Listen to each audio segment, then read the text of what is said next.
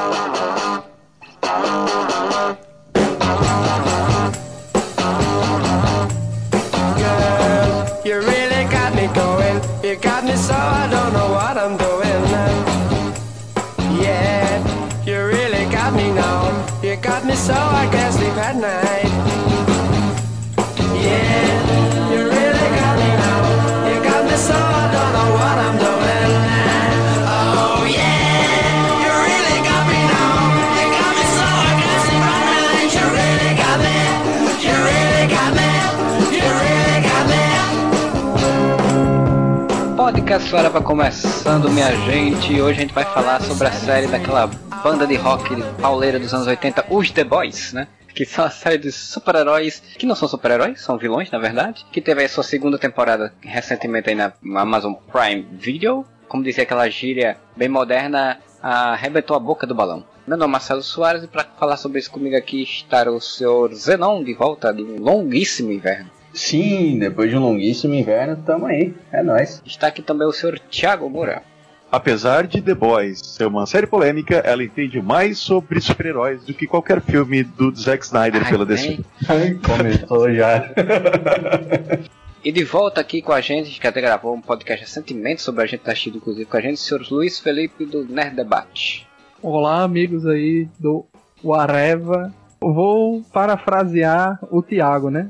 Série The Boys entende mais de da atualidade, temas polêmicos, entende mais de política do que o Peter do Eider. Ah, isso aí não é difícil, né? Qualquer criança do fundamental tem perspicácia pra isso, Ai, cara. Pior que tem uma galerinha aqui também. Né? Enfim, provavelmente a gente vai entrar nessa seara em algum momento, vai ser inevitável, mas. É, pois é, então a gente vai falar sobre The Boys. E, primeiramente, eu, eu queria perguntar para vocês, depois de ter visto a primeira temporada, o que vocês esperavam da segunda temporada? Se chegou até alguma coisa que vocês achavam que ia ter? Ou não, ou foi totalmente diferente do que vocês imaginavam, o que vocês esperavam, né? Eu queria que o Zenon, que, está voltando aí depois de um tempo, começasse falando isso. Eu não acompanhei os quadrinhos, né? Nunca li The Boys nem nada. Sabia do que se tratava quando estreou a primeira temporada. Mas assim, comparado à primeira, eu achei a segunda bem legal, cara. Eu sempre achei que a série devia chamar The Seven, né? Porque os The Boys em si eu sempre não curtia muito dele na primeira e não passei a curtir um pouco mais os personagens da metade para frente da segunda temporada. Principalmente o Rio e ali não tinha muito a acrescentar, né? É uma das coisas que mais me incomoda na série, mas... Senhor Moura, fala aí então sua opinião, o que, é que você achou da segunda temporada no geral. E se tinha alguma coisa que você achava que ia ter na primeira e não teve? A primeira temporada, ela é muito. Ela é boa, ela é, eu acho excelente, mas ela é muito fanservice, né? Ela é muito feita pra, tipo, agradar a galera. Então, tipo, tem violência pra cacete, aquela violência gráfica exagerada, que é uma violência gráfica que é engraçado, que ela não é aquela violência que te incomoda como um albergue da vida, sabe? Sim. Não é uns jogos mortais. Ela é uma violência tarantinesca, digamos assim, que ela é, ela é tão escrachada e tão exagerada e tão cartunesca que ela não te incomoda, ela te faz rir de nervoso, inclusive. Cara, eu acho que a temporada de The Boys é o que menos incomoda. Tem muito mais cena constrangedora do que. Sim. do que de incômodo gráfico, né? De, de violência. Sim, sim. E, mas a primeira é bastante assim, tipo, ela vai botando os peões no lugar e né, vai, vai te mostrando muita cena polêmica. Ela, ela é realmente para te fazer pegar. E a segunda foi assim, ó, ok, fidelizamos o público. Agora a gente vai meter o dedo na ferida que a gente quer meter com vontade. E daí eu acho a segunda temporada, ela não tem tantos momentos espalhafatosos ou icônicos, talvez, quanto a primeira, mas ela é muito mais ousada, muito mais audaciosa e muito mais provocante, assim, sabe? Ela, ela, ela, irrita mais quem ela deve irritar e faz você pensar em coisas que você nunca leu os quadrinhos. Uma coisa que os quadrinhos não fazem. Isso eu comentei quando a gente fez um momento Areva e comentou sobre The Boys. O, o The Boys, nos quadrinhos, escrito pelo Gartienes, ele, ela é muito o chocar pelo chocar, sabe? Tipo, é o Gartienes dizendo, mano, indústria de quadrinhos é escrota, essa ideia de super-herói é uma merda, então vou botar. Em cada página tem que ter alguma coisa para chocar o público sem muito sem muita consequência, muita reverberação. É só chocar pelo chocar. Não, a série ela tem temas muito fodas usando esses mesmos personagens.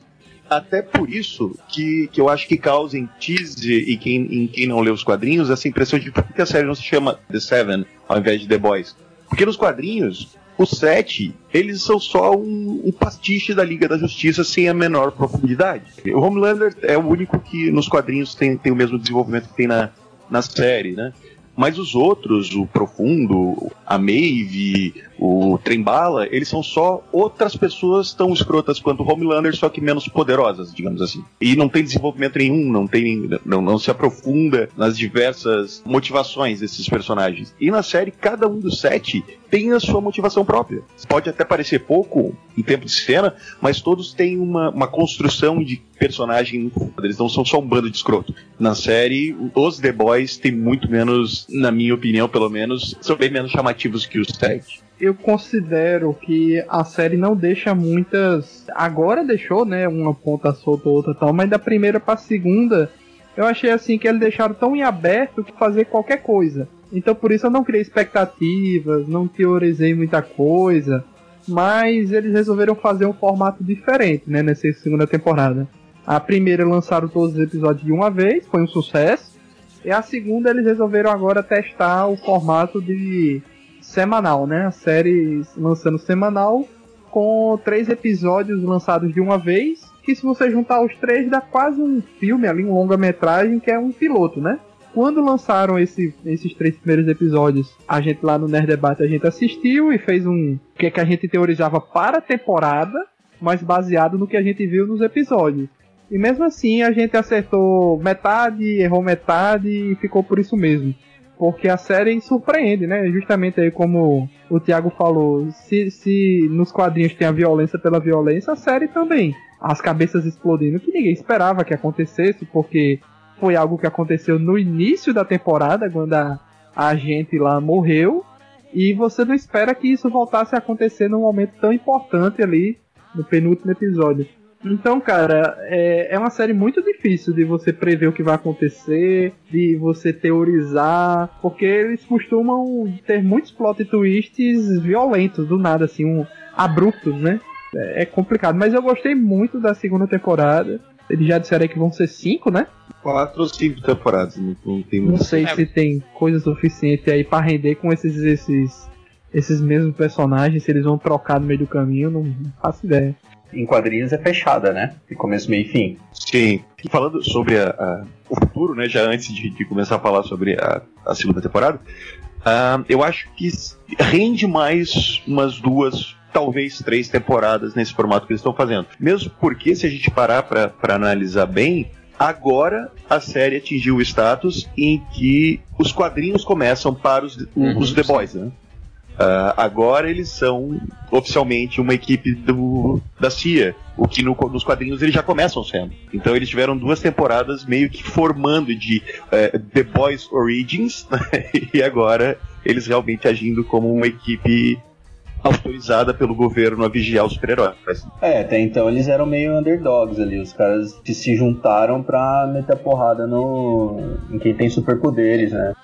Eu comentei com o Marcelo quando começou essa temporada, e até antes, que a gente estava falando, pô, mas se você tira deles o status da autoridade, quer dizer, eles podem fazer isso, eles têm uma autorização do governo, você tira essa capa de proteção desses caras. Se eles mantivessem assim a série inteira, ia ser muito impraticável. Porque como é que, cara, quatro Zé Mané e uma mulher superpoderosa vão enfrentar o Homelander de peito aberto? Se eles mantiverem sendo só os carinhas sem dinheiro, sem nenhuma autorização governamental, sem poder, sem nenhuma arma que possa ser usada contra esses caras, eles vão morrer na segunda temporada. No, e... no, nos quadrinhos tá uma parada de que eles tomam o composto V, não tem?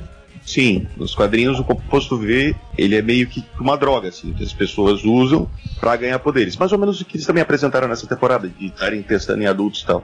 Só que eu acho muito bom que os, que os The Boys não usem o composto V na série, porque aí ia virar muito uma série de porrada de super-herói, tá ligado? E não é muito, acho que a proposta da. da é, eu série. acho que o composto V vai ser em algum momento ser usado como um recurso final, né? Assim, tipo, como uma, uma coisa necessária realmente pro final da coisa, assim. E momentânea, é. né? Algo ah, que não vai ficar com eles, talvez. Nossa, tipo, aí ia ser uma, o bruto episódio para cair na porrada isso, com isso. o Então, mas aí seria uma quebra muito grande, né, do, da visão que o Bruto tem, assim, de, de quem tem os superpoderes, porque o cara tem um ódio mortal, né? Na primeira temporada ficou bem claro isso quando ele mete um tiro no meio do peito da Luz Estrela, né? Eu comecei odiando o Billy Bruto e com o passar da temporada eu comecei a gostar do personagem, porque no começo ele era só aquele personagem estereotípico de tipo, sou mal, sou, não tenho sentimentos, quero que todo mundo se foda, sou egoísta, sou badass, tô sempre de cara feia. E com a passar da temporada, você vai conhecendo, tipo, o pai dele, que é o, que é o cientista do Fringe, né? Vendo ele se transformando em relação a isso. Primeiro, em relação à luz de estrela, que ele, ela mesma fala para ele, né? Você acha que você é diferente do Homelander, você, ele odeia todo mundo não tem poderes, você odeia todo mundo que tem poderes, independente se a pessoa é boa ou não. E a própria rejeição dele inicial ao filho da Becca, né? Faz com que a Becca não fuja com ele e até o, o que acontece no final. Então, está tá acontecendo essa transformação que é bem interessante, porque essa dicotomia não existe nos quadrinhos, sabe? Tipo, como nos quadrinhos todos os super-heróis são escrotos, com exceção da Luz Estrela, todos são os psicopatas do caralho, não, não justifica o, o, Bruto ter empatia por alguém que não seja talvez a Luz Estrela, mas aí ele acaba não tendo com ela também. Na série, como não foi colocado esse maniqueísmo de tipo, se você é super, você é mal, ponto, você consegue trabalhar essa ideia de que, assim como o Homelander é um cara escroto, porque ele acha que pessoas sem poderes. É que o Homelander é pior ainda, né? ele acha que pessoas sem poderes são um lixo.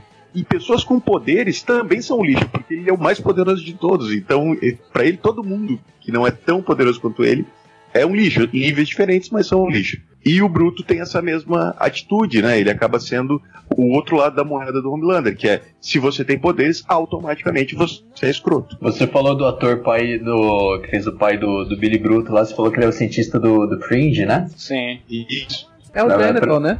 É, então, isso que eu ia falar, é o Denethor e o Elmer, né? Os dois do Senhor dos Anéis, que eram pai e filho também do Senhor não, dos Anéis. Não, não, não. Mas aí o, o Elmer era de. era. de outra cidade, pô.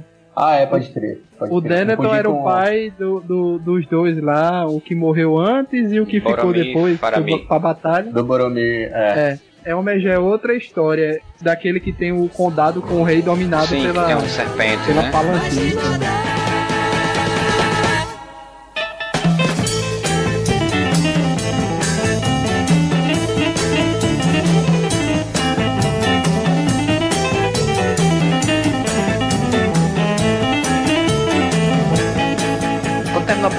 Temporada, e eu concordo completamente com o Moura, que ela tipo, é uma temporada feita para pegar mesmo o público, né? Prender o público com os, lugares comuns, assim, digamos, de uma série escrita pelo Gafienes, né? Porque, tipo, é explosão, morte e coisas exageradas e tal. Quando terminou, eu fiquei pensando, pô, eu até conversei com o Moura também isso, exatamente. Como é que eles vão seguir essa história se esses personagens ficar sempre fugindo, vão estar sempre sendo perseguidos? E aí, como é que eles vão conseguir viver a vida toda sendo perseguidos e não serem mortos pelos heróis, né? Isso me surpreendeu muito na segunda temporada, eles conseguirem botar camadas dentro dessa história, apesar de que eu ainda acho que a segunda temporada teve algumas barrigadas ali em relação aos The Boys, mas é, eles conseguiram botar umas camadas na história que eu não imaginava que a série fosse putar, sabe? Eu não imaginava que ela fosse, se fosse mexer, eu, achava que ela fosse mexer tão cedo, inclusive, né? É, em algumas coisas você tem que relevar, né, Marcelo? Por exemplo, na primeira temporada, é, eles colocam o, o Homelander muito como o Superman. Sim. Então ele tem super audição. Então ele fica rodando o, a é. cidade atrás do, do, do Homem Invisível, né? Só que nessa temporada aqui,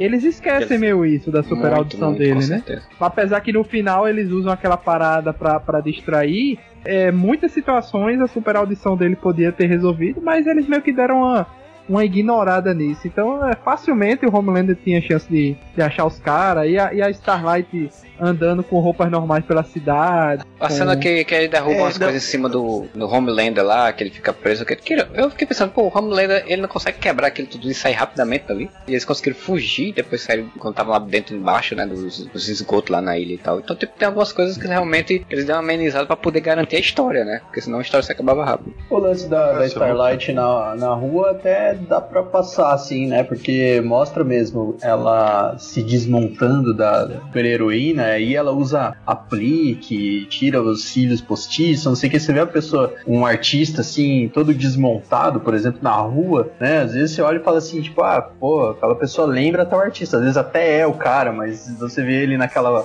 ali como um civil andando na rua, até dá não, pra passar não, A gente releva isso por civil, é. beleza, mas não tem ninguém seguindo ela, por exemplo, o Black Noir só vai entrar na ação mesmo para seguir ela bem depois também eu nem entendi por que, que teve aquele momento no restaurante que o Black não capturou ela e a mãe dela. Eu não entendi qual foi a, a virada ali que o porquê que ocorreu. Foi alguma coisa de, de um episódio pro outro que levou aquela captura dela que é eu não entendi. Ela tinha, não ela tinha tirado bem. o chip que, que eles todos têm, que é da é, né? Então, tipo, eles não sabiam onde ela tava, né? E aí, quando a ah, mãe, tá. a mãe ah, entrou assim, em contato ele, tudo, eles, aí... já, eles já sabiam, eles já sabiam que ela tinha, tipo, o, o, o, o, o Capitão Pátria, né? Já desconfia dela desde a primeira temporada. Aí, tipo, ah, tá, mas ela tá ali e tal. E ela entrou no jogo, né? Quando começa a temporada, você vê que a, a, a Luz Estrela tá jogando o jogo deles. Ela tá usando aquele uniforme escroto que eles queriam que ela usasse, cavado. Ela tá ah, indo com o Homelander da entrevista dizendo: Nossa, ele foi um líder excepcional para nós, depois da morte do Translúcido e tal. Então ela tá jogando o joguinho deles. Então isso fez com que a volta e o próprio Capitão Pátria dissesse: Ah, não, beleza, rateou, mas tá. Né? Tanto que tem até aquela cena que o quase mata ela, né? E ela fala: Não, eu não tô aqui, filho da puta, eu não matei ele porque eu não sou assassina e tal. Então a, a, preocupação da volta e do Capitão Pátria não estava voltada para ela naquele momento. Eles meio que acreditaram que ela tá, ela entrou no jogo, como a Maeve entrou, né? Como outros heróis entraram. E o lance dela não ser reconhecida, cara, eu concordo muito com o Z. Eu acho que isso significa. Porque tem um troço que eh, The Boys, a série, é muito sobre. The Boys é sobre a sociedade Sim. do espetáculo. E essa ideia que é a mesma ideia de Superman Clark Kent, sabe? As pessoas não reconhecem o Superman quando olham pro Clark Kent, porque o, Superman é o espetáculo, o Clark Kent é a pessoa normal. Se você ver também uma foto do Anthony Starr, o, o cara que faz o Homelander, sem estar fantasiado de Homelander, você não vai reconhecer ele também, tá? Caralho, fiquei muito de cara quando eu vi a foto. Caralho, Homelander. E é muito isso, então ela se desmonta, ela, ela não tá glamourosa, ela tá uma guria, uma garotinha loira de capuz andando na rua. A Lady Gaga, cara, a Lady Gaga, você vê um, um, um clipe da Lady Gaga, você pensa que essa mulher tem 1,90m de altura. Aí na vida real a mulher tem 1,52m. Se ela passar do seu lado, você nunca vai desconfiar que é a Lady Gaga. É, então, vocês me convenceram agora. The Boys fala muito sobre a sociedade do espetáculo em várias camadas desde esse lance da celebridade que tem uma imagem é, glamurosa e que não é reconhecida quando ela é uma pessoa normal, até como a sociedade de espetáculo vale para tudo, né? Inclusive para guerra, inclusive para política, inclusive para violência. Do A-Train do Dedita, da religião também. Da religião, exato. Vocês estão falando disso, é, embora a gente esteja falando da segunda temporada, mas eu lembro da primeira, que teve uma cena que, assim, mostrou, materializou bem essa situação de, tipo, eles serem apenas uma imagem. Que é quando o A-Train, ele tá com a perna, o joelho quebrado lá, que ele leva uma porrada, né? Ele entra sem o uniforme numa loja de tênis tal, e o segurança começa a seguir ele. E ele começa a encarar o cara e fala, pô, você não tá me reconhecendo, não sei o quê. Esse lance do, do racismo mesmo ele sendo um famoso, mas ele não está sendo reconhecido porque ele não tá como as pessoas veem ele. Deu esse impacto assim bem forte do que realmente, né? Muitos hoje, muitos hoje são respeitados pela imagem que eles têm pelas pessoas, não por causa do que eles são. Eu acho assim, a grande sacada do Eric Kripke, a equipe dele, né, quando foi fazer o, o, a versão TV dos The Boys, foi pensar exatamente isso. Eles pensaram como a gente pode explorar o universo de super-heróis para dar uma profundidade a essa história, né? E, e, e, essa sacada de fazer isso como sociedade do espetáculo, que assim, não é uma coisa nossa, original, né? Porque assim, tem outros, tem outros trabalhos que já fizeram, não necessariamente na TV tanto, ou, ou no cinema, um pouquinho ali com Homem de Ferro, por exemplo, tal, mas outros quadrinhos, outras coisas já mexeram com isso, né? Sociedade do espetáculo dentro do universo super-heróis. Mas a forma como eles, eles pegaram, eles foram muito felizes assim, de fazer isso, né? Porque não é só mostrar os, os bastidores, né? Da sociedade do espetáculo, mas é mostrar também várias camadas dela, né? Como vocês falaram, né? Tipo, essa questão da, da, da religião que eles colocaram agora nessa temporada, apesar que foi um pouco explorada do que eu imaginei que seria, trabalhou bem a construção, recuperação, por exemplo, de uma pessoa que tem imagem midiática destruída, né? Como eles reconstroem, criam um casamento e, e tentam passar uma imagem de pessoa do bem, maravilhosa, que se recuperou e que agora você pode confiar, né? Então, tipo, toda essa, essa ideia de construção de imagem é muito bem feita, dá, um, dá umas teses interessantes de análise. Se fosse no Brasil, eles iam estar na Record, isso, né? Isso. Deixa eu citar isso, então. Vamos falar do, dos sete, né, que acabam tendo mais desenvolvimento. O Profundo é um personagem que eu acho sensacional e ele é um escroto do caralho, né? Ele é um assediador, ele maravilha do nome, né? Que o nome dele é profundo e ele era bem raso, né? Ele é, é extremamente raso. Zé, eu acho que você não leu os quadrinhos, né? Nos quadrinhos, quem abusa da luz estrela não é o profundo. Quem abusa da luz estrela é o Capitão Pátria, o Black Noir e o Trembala ao mesmo tempo. Eita. E não tem consequência nenhuma isso na, nos quadrinhos, sabe? Tipo, eles fazem isso só na, na primeira edição para mostrar, olha como os super-heróis são escrotos, esses super-heróis são escrotos e ponto.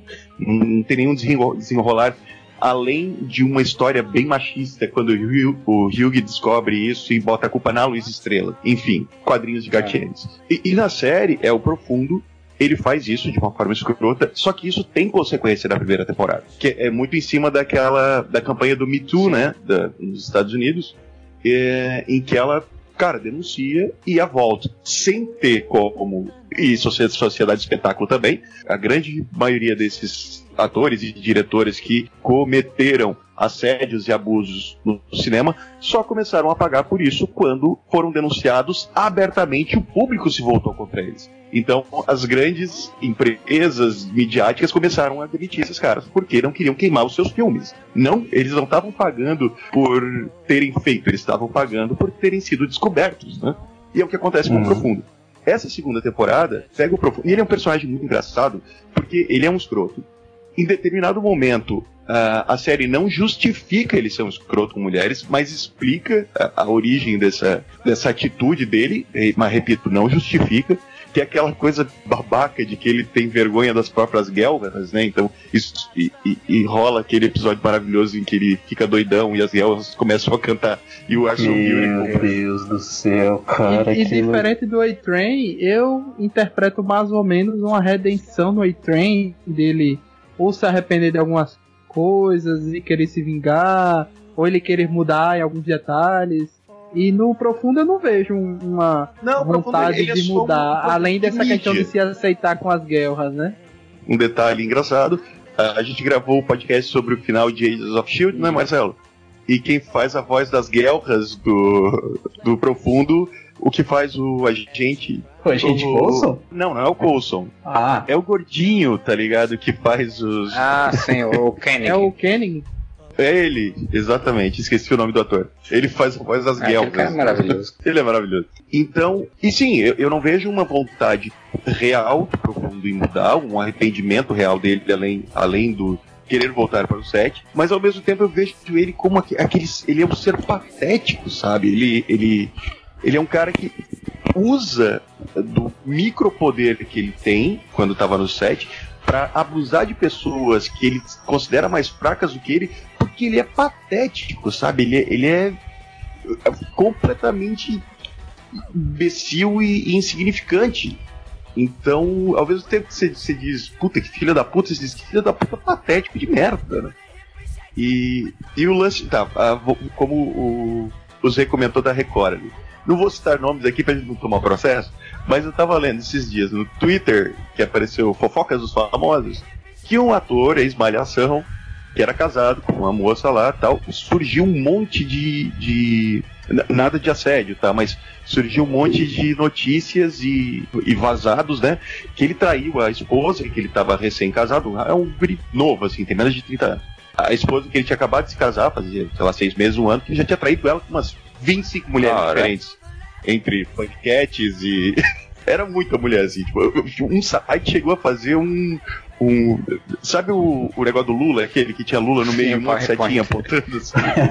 o cara fez um PowerPoint pra explicar quem que esse moleque da ex-malhação tinha pego. E óbvio, né, cara? Ficou feio, a mulher largou dele, tava em todos os coisas de TV fama da vida e tal. E os, o, o, público dizendo, xingando ele, e pai, fazendo meme. E daí ele foi demitido da Globo e tal. E o que que aconteceu? A notícia ele entrou para a igreja whatever. Ah, e foi claro. Tá tomando fresco agora. E ele disse que se ia arrepender. exatamente. E que nenhum. Aí ele, a, a, matéria da chamada ele fala: não, não existe pecado grande ou pecado pequeno. Agora eu vejo onde eu errei e tal. E onde está indo fazer novela na Record, obviamente. É, o... Deve estar tá sendo patrocinado por algum refrigerante agora, né? Dolly, provavelmente, né? e, e, quando eu li isso, eu disse: caralho, mano, é o plot do, do profundo, cara. Só que o profundo, tipo, assediou sexualmente alguém. O cara, não, mas é o mesmo plot, né? Me queimei com o público, vou pra igreja dizer que me arrependi. O Marcelo falou, né? Achou que a igreja ia ter mais importância na trama. Eu achei sensacional que não teve.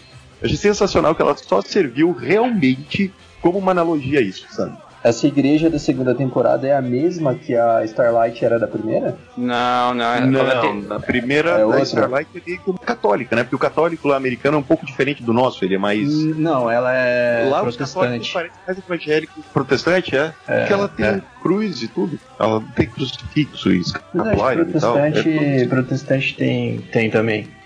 É, mas eles são, é tipo assim, eles têm outras vertentes, tipo, o padre pode casar, tá, mas paradas e assim, assim protest... tipo, e protest... Simpsons é protestante. É, protestante não é, é, é, ele tem várias, é, não é tipo todo mundo igual, né? Tipo, tem, tem várias... É tipo os padres do, do Diabo de Todo Dia, né? Isso, é, Posso isso falar. aí não é a mesma da, da, Starlight, porque, cara, além de fazer essa paródia da redenção religiosa de quem se fode na mídia, é uma puta tiração de sarro com a ah, cientologia. Sim, sim. Claramente uma não, puta próprio, próprio no, no, final, o próprio profundo diz, né? Que tipo, ah, não acredito que você você não conseguiu que eu entrasse de volta no set. Eu aceitei essa loucura do, dos que somos todos zigotos é, de alienígenas. Né? Cientologia isso. eu acho que eles, eles meio que misturaram vários conceitos de várias religiões, assim, mas. Não, mas é, é porque o lance da cientologia é muito aquilo ali. É, em vários momentos da série, eles citam coisas que é muito, muito específico da cientologia. A Gavião Águia né? e, a, e a Carol do Friends estão tentando é, trazer o, o profundo pra igreja. O profundo fala, ah, cara, eu já vi os documentários de vocês na Netflix, uma coisa assim, sabe? Tipo, tem vários documentários sobre cientologia. É, né, o próprio nome, uhum. eu não sei como é que em inglês, né, que eu não, não ouvi assistir dublado, mas o nome coletividade é um nome muito, muito puxado pra isso, né, de, é. cientologia. E vocês sabem que aquele refrigerante que eles oferecem, aquele fresca, ele existe de verdade, né? Quando começou esse lance da fresca, eu tava vendo uma. Porque a galera pirou nessa teoria nessa temporada, né? Resultado de fazer um episódio por semana. E a primeira vez que eu vi a galera começar, não, esse fresca e tal tal. Aí eu fui pesquisar e eu descobri que era um refrigerante de verdade. Aí eu descobri que era refrigerante de verdade, assim, não tem teoria em cima disso, cara. Eles não vão fazer que, tipo, a fresca tem veneno, porque é um produto de verdade. Cara, ele existe. É só mexe, existe, só existe. A fresca é da Coca-Cola. É como se fosse o Guaraná Jesus. É, né? isso, aí...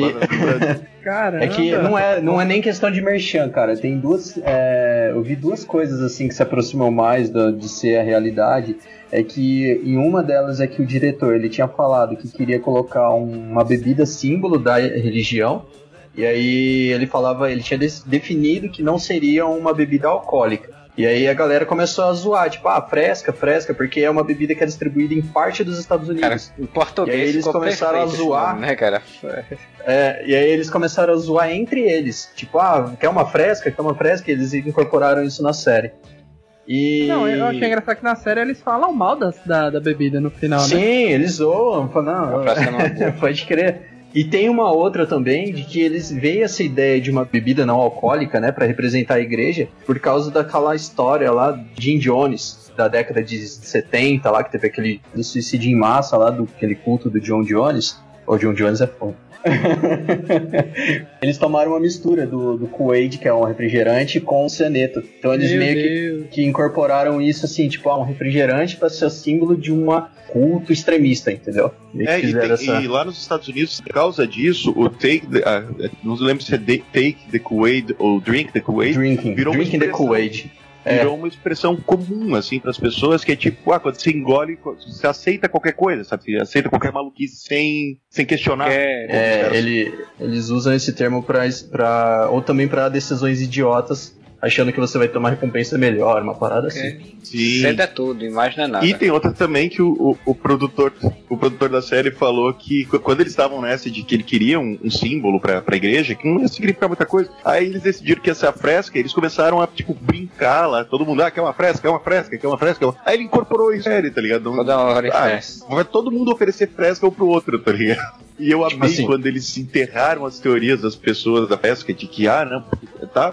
lógico, né? Era tão citado que todo mundo estava imaginando, tem alguma coisa nesse refrigerante. Eu achava, eu achava sinceramente que era controle mental, o refrigerante. Eu tomando aquilo ali, ele tava sendo controlado. Eles brincam com isso porque no, na última cena lá do último episódio, a cabeça lá do, do líder religioso explode no, no, instante que ele abre a lata. Tá e eles dão um, um, zoom assim no líquido saindo Sim, da cara, lata, né? Caraca, eu não acredito, velho. Aí você começa, tipo assim, no, em milissegundos, né? fazer todo o, o, o, regresso dos episódios, mas não, cara, mas nunca teve ligação do refrigerante com isso. O meme da Nazaré. Exato. Mas como você disse Alô? que é uma, uma refrigerante de verdade, se eu soubesse disso antes, eu não teria teorizado não, sabe? Only, only you know that's not true.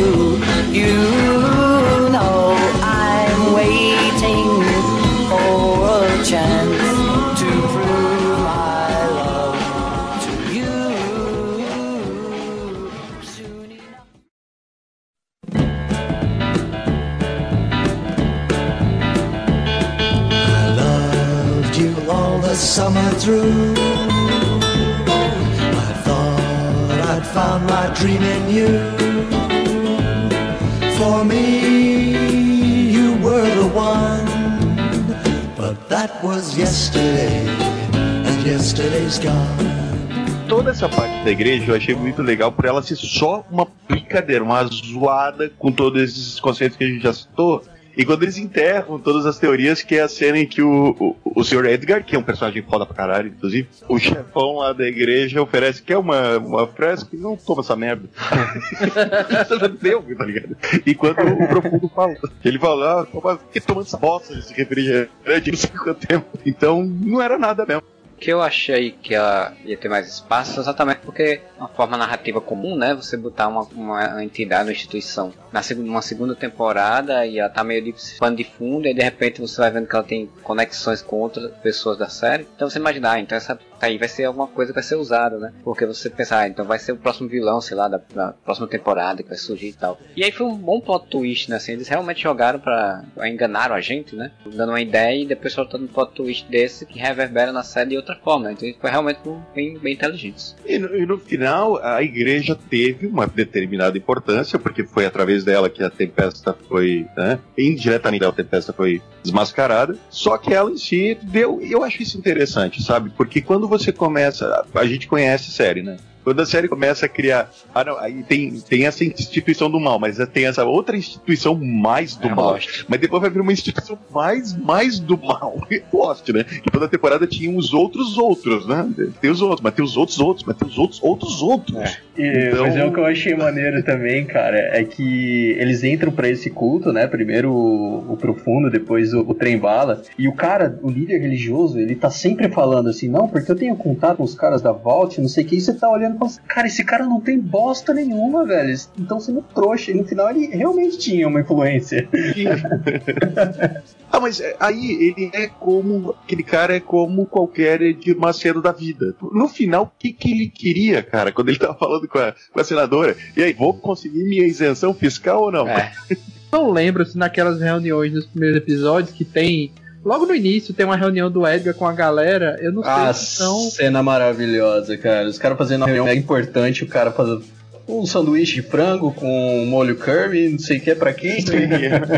Eu não lembro se esse cara tá naquela mesa, mas ele, cara, ele em não algum momento tá. fala que ele não, é um dos diretores do board, né? Então faz ah, sentido ah, que ele tenha uma influência até para indicar alguém para dentro dos sete. Faz muito sentido. Não, mas eu acho que ele não tá naquela reunião, não. Acho que a influência dele é mais tipo porque a igreja dele é conhecida, sabe? Então ele consegue ter contatos em. É, ela, ela é conectada ao início da Vault, né, cara? Porque tipo, sim, então, tem sim. essas relações também no passado. Sim, ele era um, um red herring é. pra gente ficar pensando que, que ia ter alguma coisa e não é. teve.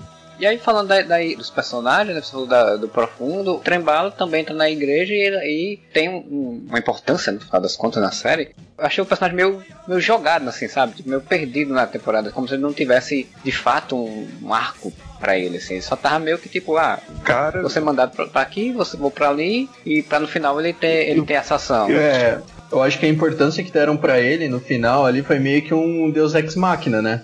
A Luz Estrela e o Rio estavam indo atrás das provas ou de tentar uma forma de desmascarar ali a, a volta e tal. Ele chega do nada, tá aqui, ó, vocês precisam, tá aqui. Do que, que eu acho que eu vou discordar? Eu acho que sim, o, o Trembala tem menos tempo de tela do que talvez na temporada passada, em que ele era. Mas ele faz um arco muito foda. Porque assim, eu acho que cada um dos, dos sete, eles, ou, ou, pelo menos quase todos, o Black Noir não tem trama, né? Ele é só um, um, uma ferramenta de roteiro. Cada um dos sete reflete uma aura da celebridade ou da sociedade espetáculo tem uma, um diálogo muito interessante entre o Trembala e a Luz Estrela no começo da temporada, que é quando ele chega para ela e fala: Eu sei que foi você que entregou os bagulhos da Vault. E eu vou te entregar, e você. E eu sei também que você ajudou os The Boys, e eu vou foder com a sua vida.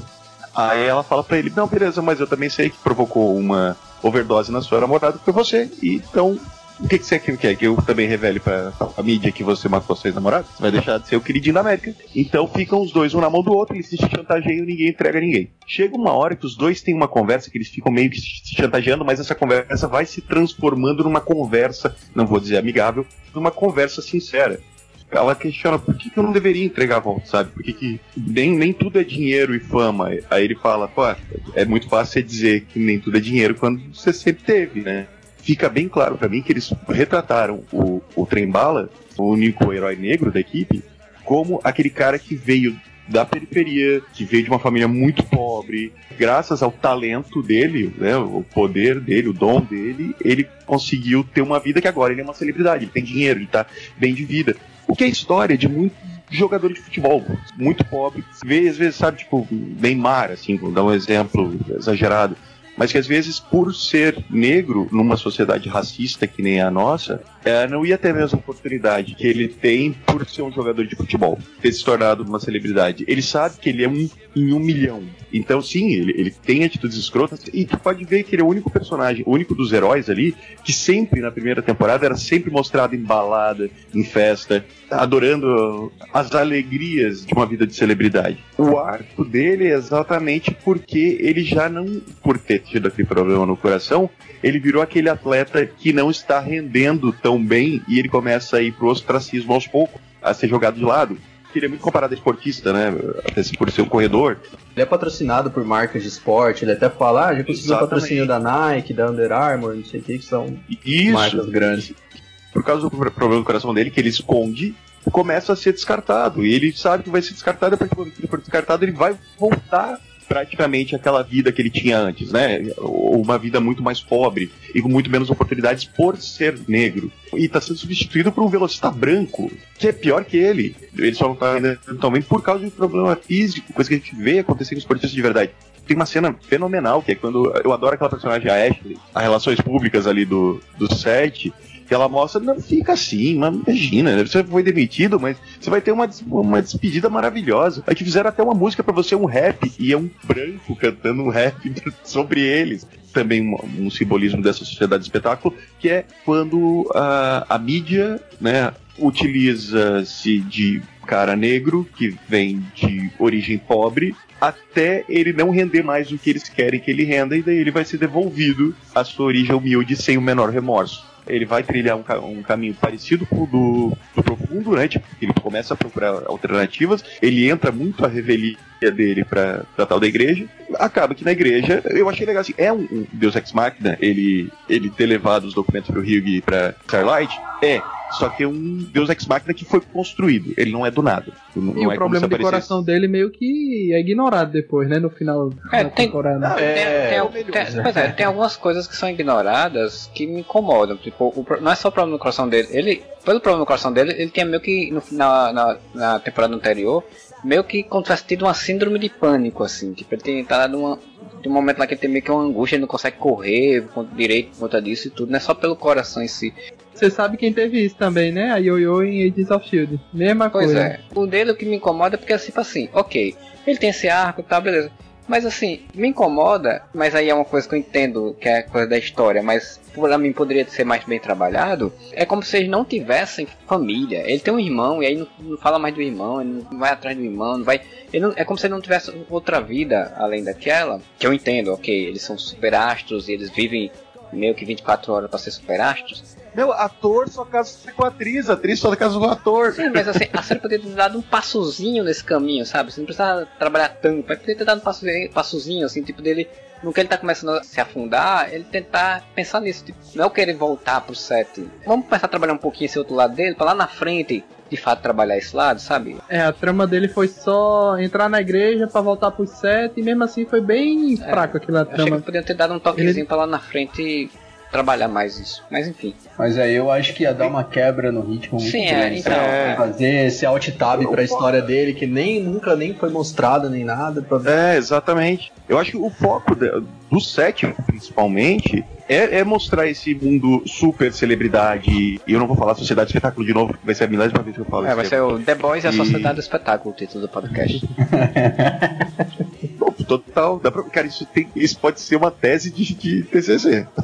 pode ser um título de tese de TCC. Embora eu tenha falado que o que o A-Train foi uma solução ali meio dos Ex Machina, né? Mas eu entendo também que ele teve esse background, assim, de cair a ficha dele de, de eu não vou conseguir voltar pro Seven até eu conseguir tirar essa racista de lá. A Tempesta, né? Então acho que ele tem essa, esse clique, assim. Então, puta, vou ter que ajudar os caras pra tirar essa racista de lá pra eu ter uma Cara. oportunidade de, de, de A voltar. conversa deles dois né, no, set lá do filme é muito, é muito maravilhosa, assim, né? Porque, tipo, ele, ele falando, qual é o teu problema, né? Tipo, ela, você sabe qual é o problema que eu tenho? Ele, não, qual é? Tipo, fica aquela, aquela guerra fria, né? Tipo, Aham. entendendo qual é o problema dela, né? Porque que ela pensa sobre, sobre ele, por ele ser negro e tal. E ela sem querer dizer, porque exatamente corrobora com a frase dela no último episódio, né? De, tipo, ela não quer, não quer deixar claro, fala, mas não quer deixar claro demais. E ali ficou muito boa. E aí ele, como ele se entende, ele entende, né? Tipo, ele, ele, por mais que ele seja famoso, rico, esteja num grupo de elite, ele, por ser negro, ainda é, é visto de outra forma, né?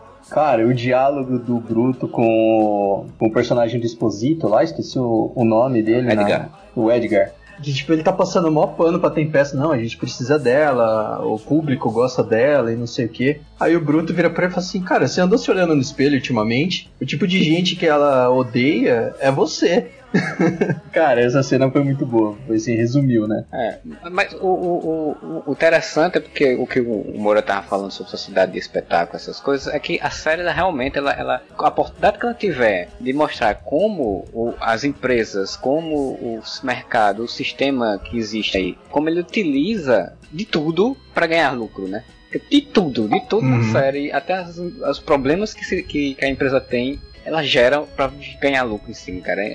É- Ah, Marcelo, mas a única coisa que me incomoda, eu- acho massa aquele negócio, ah, na verdade a empresa é uma empresa farmacêutica, beleza, de produto químico, isso aí eu gostei, né, pra, pra testar coisinha herói, ou usar os poderes do herói pra testar coisa, beleza. O que me incomoda é eles próprios serem atores dos próprios é, filmes, isso é velho. estranho. Tem mais, tem mais coisa pra um herói fazer do que ficar em set de filmagem, né, e aí, E atuando. o que é mais estranho é que, tipo, se a empresa trabalha com eles sendo heróis salvando pessoas e, e esse marketing, então, tipo, as pessoas diziam, enquanto eles estão gravando um filme, eles estão, um monte de pessoas estão morrendo por aí e eles não estão salvando, né? Pois é. Isso é curioso. Eu não tenho problema com eles Ah, fazendo eventos de merchandising, eventos de estreia de filme, isso aí eu acho legal. Mas eles atuarem enquanto podia estar mostrando eles sendo mais, heró mais heróicos, porque não é possível que todas as ações heróicas deles sejam desastradas. Tipo aquela do, do Cara. Homelander indo num, num país da África, né? E tinha que mostrar mais a Você já- intervenção deles no mundo, pelo... Já perceberam que a coisa que menos eles fazem é ser super-herói? Não, Assim, sim, tipo, sim. É uma grande frustração da Starlight. A- é outra coisa da sociedade do espetáculo. Se eles mandarem o Homelander num país do Iraque matar o, ou o Black Noir, matar um terrorista, ou salvar um avião que eles deveriam ter salvo aquela vez, cara, vai ali nas grandes coisas, aparece. Uma vez por semana salva um cachorrinho de uma árvore, tá valendo.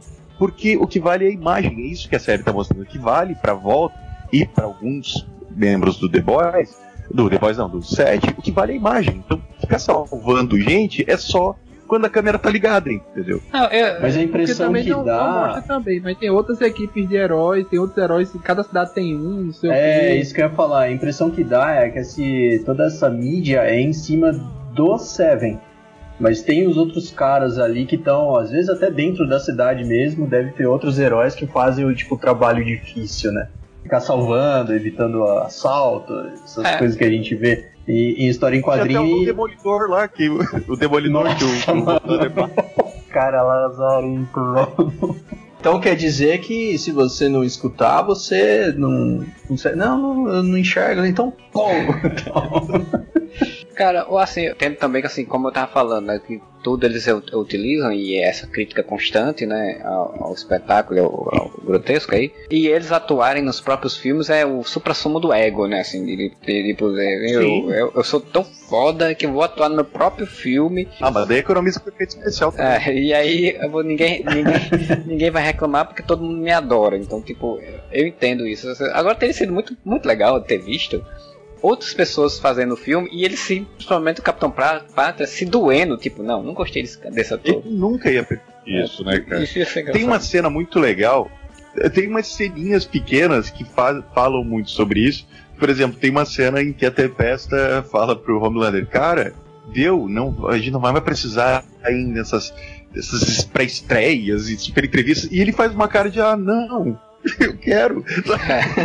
ele gosta ele gosta de ser uma celebridade. Ele, é. lógico, ele é um psicopata do caralho, mas que ama ser uma celebridade. Freud explica, né? Porque, tipo, ele é uma pessoa que não foi amada quando criança, né? Foi pressionada e explorada e ele quer ser amado. E aí a série trabalha isso, né? Também bem, né? Como isso tornou, construiu a psique dele. Dentro de toda essa psicopatia do Homelander, ele fala uma coisa que eu achei muito sensata da parte dele, que é quando ele tá na, quando ele vai visitar o filho, né? E ele percebe que a, que a esposa do, do Bruto, ela trata o menino ali como uma boneca de porcelana, não deixa o menino saber de nada, conhecer nada. Aí ele chama ela e fala: Vem cá, você tá fazendo com ele exatamente o que fizeram comigo. Sim, a única né? frase sensata do. Exato. Só que assim, num, num total oposto, né? Mas é a mesma coisa, cara falando da, da Becca, então, eu entendo a Becca, sabe? Tipo, ela tá praticamente uma refém ali da volta. Ela fez um acordo, mano, não deixe esse louco chegar perto de mim e eu fico aqui com vocês. Também imagina o pânico que ela tem do moleque se tornar um Homelander. Do Capitão Pátria ter qualquer influência em cima do menino e o menino. Porque ela sabe que o menino vai ter os poderes do pai, né? E o moleque, tipo, vira outro, igual o pai. Então, eu consigo entender esse, esse estado de pânico. Ela fez errado, na minha opinião, tá? Tipo, manter o menino dentro de uma bolha não foi uma coisa boa, tanto foi o que o Capitão Pátria usou para acabar com o laço entre os dois. Só que ao mesmo tempo, cara, eu consigo entender, velho. Se fosse, sei lá, tio do filho do Capitão Pátria e mandasse cuidar, você dizer, pelo amor de Deus, nem saiba quem é esse filho da puta. Só que ele falou uma coisa certa, ah, você, você tá tratando ele, lógico, ele foi tratado dentro de um laboratório, o próprio velho Von Gembal lá, o cientista, ele era um menino bom, só que eu tinha que transformar ele em homem mais forte do mundo. Então, eu não podia ficar dando carinho e amor para ele. Né? Tinha que era na porrada. E a Becca tava fazendo o contrário, mas ao mesmo tempo tava fazendo a mesma coisa de deixar ele fechado de um laboratório. Né? É, porque a hum. série ela fala, a segunda temporada principalmente fala sobre extremos, né? Então, tipo, ele fala que, o, que o, tanto um extremo de um lado quanto do outro não é bom, né? Tipo, no caso dele, tanto você pressionar e, e tornar ele, tratar uma criança como arma e sem carinho, sem amor, sem nada não é bom, como você super proteger ela demais também não é boa, né? Assim, tem um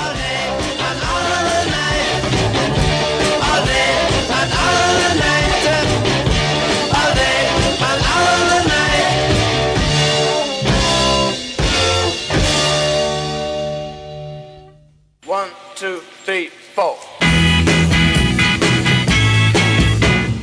There she was, just a walking down the street singing. Tapping her fingers and shuffling her feet singing.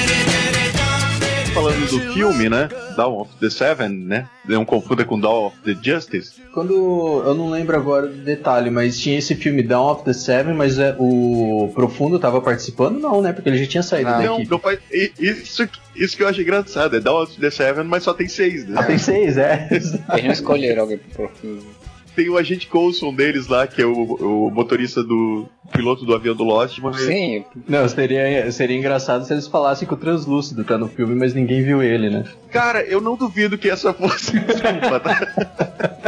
Mas seria muito boa, cara. O Seth Rogen é cretino o suficiente pra botar isso na, na série. Vale salientar que, que, Mas vale o- salientar que esse cara que foi o piloto do Lost, ele era um personagem recorrente em Heroes, né? Ele era um herói do Heroes. Sim, ele era, ele era o protagonista É. da primeira temporada de E aí Hero. virou ali coadjuvante ali. O agente Coulson deles, que é uma paródia ao agente Coulson ali, né? É. E daí tem toda a serinha que, que é muito final de Man of Steel, com a cidade destruída, e a- né, aquele filtro amarelo, e a fuligem caindo perfeitamente no cabelo da Maeve. E daí ela salva a menina da tecnologia, porque tem que ter a garota, né? tem que ter a nerd do computador nesses, nesses filmes e séries. E daí ela fala, ah, eu sou gay e tal, e, né, e se revela porque ela foi, foi arrancada do armário pelo Capitão Pátria. A Maeve eu acho que é uma das minhas personagens favoritas da série, Também. exatamente porque ela não é uma escrota. Ela é uma personagem que ela tá refém de uma situação, E sabe? ela tem. A primeira temporada, você... E ela tem um arco legal, assim, né? Tipo, é exatamente o que você- ia falar agora, do, do, um arco desse trabalhado, né? Impossível, né? Tipo, você, tem, você consegue ver as nuances dela. Na primeira temporada você vê ela uma personagem muito apática, muito aceitando tudo que o Capitão Pátria decide. Até que a Starlight vai lá e confronta ela no final e fala, ah, não sei o que. Aí ela pega, mostra o seu braço e fala, eu quebrei todos os ossos do meu braço uma vez, puxando um ônibus que tava caindo. E quando eu entrei aqui, eu acreditava na mesma coisa que você acredita, que a gente estava aqui para salvar as pessoas. Só que com o tempo eu fiquei. Ela não fala isso, mas de- deixa ela ficou refém daquilo. Porque quando o Capitão Pátria se mostra para ela, principalmente porque ela teve o envolvimento com o Capitão Pátria, né, que se tornou obcecado por ela, e quando ela descobre então, que ele é um psicopata louco, super poderoso e que pode tipo, matar ela e a família dela com a maior facilidade do mundo, ela se viu presa, ela não pode sair dali. Ela é a pessoa que o Capitão Pátria mais fica vigiando, porque ele era obcecado por ela, então ela tá presa. Com todas as mulheres, né, que ele se Então, todas relaciona. as mulheres se envolvem com ele, exatamente porque, por causa desse lance de tipo, preciso ser amado. Você me ama, você me... É por isso que na primeira temporada ela é mostrada como uma personagem conivente, sabe? Ela não é cúmplice, talvez, mas é conivente.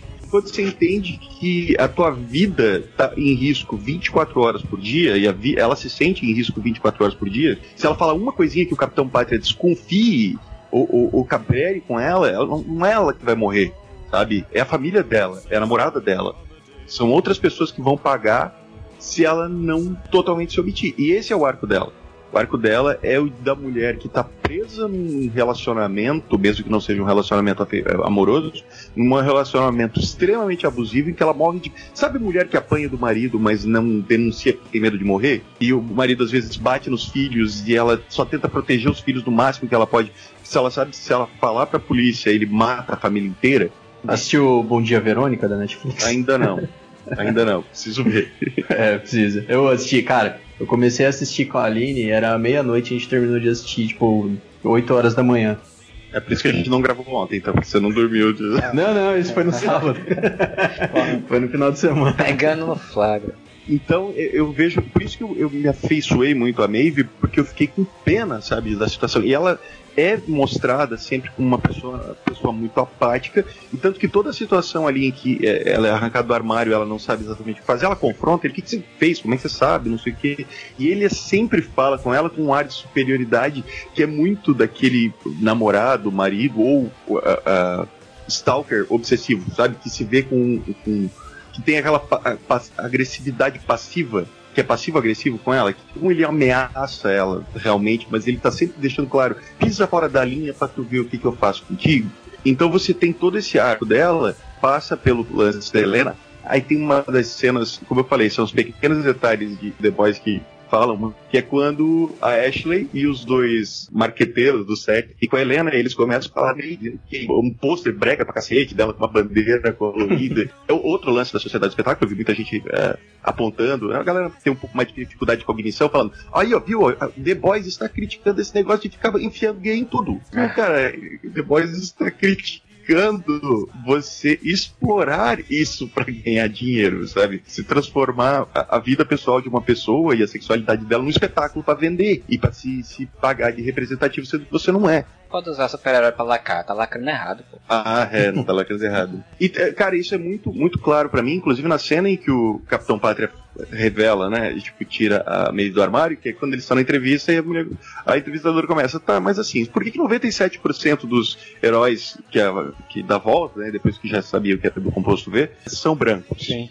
Não tem representatividade. E daí o Capitão Pátria começa, não, mas nós temos o trem bala, né, ele é negro, E nós temos também Black Noir, que a gente não sabe como é que ele é embaixo da, do uniforme, então né, não, não dá pra contar como branco, né?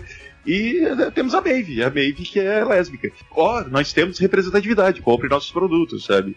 E daí tem essa cena que eu, que eu tava citando de, da reunião com a Helena e com a Maeve, que eles estão falando, falando, aí a Helena fala para eles assim, gente, eu não tô à venda. E os três, tipo, os dois marqueteiros e a Ashley, eles param e se olham assim, tipo, como quem diz, como assim não tá à venda? Todo mundo tá à venda. Sabe?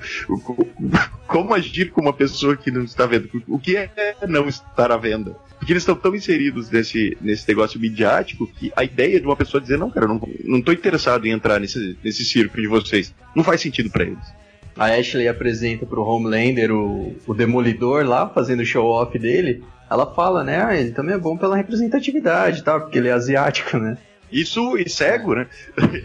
é isso, é, é, é. Interessante que essa, essas críticas é, da representatividade, o, é, eles, fazem, eles fazem de uma forma muito boa é, a, crítica, a Marvel com o Ultimato, né, cara? Eles dizem, ah, a gente tem uma coisa que tem que levar não sei aonde. Aí, tipo, aí meio pega, anda, se junta com. com, com a, dão conta. É, garotas dão conta, tipo, é, é, é tipo porque, exatamente, muitas pessoas criticam, é, acham é, é, interessante ter em Ultimato a, cena e tal, mas muitas pessoas criticam que é exatamente isso, a exploração da diversidade, quando na verdade não é real, né? Assim, tipo, na verdade eles não. Sim, Marvel... quando, quando, você tem 30 personagens da Marvel e 6 são mulheres. É, pois é, então é, foi muito bem sacado e que muitas pessoas estão adorando também a sequência final, no final da, da temporada, a, entende a construção da, daquilo ali para de fato acontecer uma cena que de fato fosse não fosse jogada no meio, né? Espelha muito essa crítica que a gente está falando, porque no começo você está vendo a crítica a você botar na tela de uma forma totalmente superficial, sem nenhum realmente relevância, uma coisa só para dizer, olha só, somos feministas, olha só, somos simpatizantes do movimento LGBTQ, nós não somos racistas, hein? E daí você vê na vida real dos personagens isso acontecendo de uma forma natural e sem ter uma câmera em cima. Então, quando tem a cena final em que a Kimiko, a Starlight e a Maeve sentam a porrada na Tempesta, aí o French fala: é, realmente garotas dão conta. Porque ali não é, não tem a câmera em cima, sabe? Não é um troço, olha só que glamorizado, elas pararam e os, o cabelo delas ficou ao vento e elas falaram uma frase impactante. Não, é só a mulher sendo foda, é só a mulher resolvendo a parada. Porque mulher faz isso, só que sem a verniz midiático de um vento no cabelo e, e a, a, fuligem. Isso eu achei uma coisa muito interessante também, que nessa cena, fuligem, né, a, a poeira que tá caindo do céu, ela cai perfeitamente no cabelo da Maeve, sabe? Foi perfeitamente colocado pra ficar bonito. Então, a série tá falando, sim, a gente acha que mulher é foda, a gente é a favor do feminismo sim, a gente é a favor sim do movimento LGBTQ. Só tá tentando expor como a indústria tenta ganhar dinheiro com isso da forma mais podre possível. E cara, nessa, um pouco antes dessa cena que cartilha de como se trata um nazista, né? A fala da Tempesta, ela tipo materializa o que a gente vê hoje, né? Que ela chega para confrontar eles e aí fala, ah, sou nazista, não sei o quê. Ela, não, as pessoas gostam de mim, elas gostam do que eu tenho a dizer, elas só não gostam do termo nazista. Tipo assim, cara, é o que a gente vê hoje, essa é. bosta, né? Todo o arco da Tempesta é isso teve o arco do Profundo com relação à religião, você tem o arco do Trembala, você tem o arco da Starlight, ela realmente toma um lado, né, toma um partido na história e se torna uma agente dupla, né, basicamente essa é a história dela.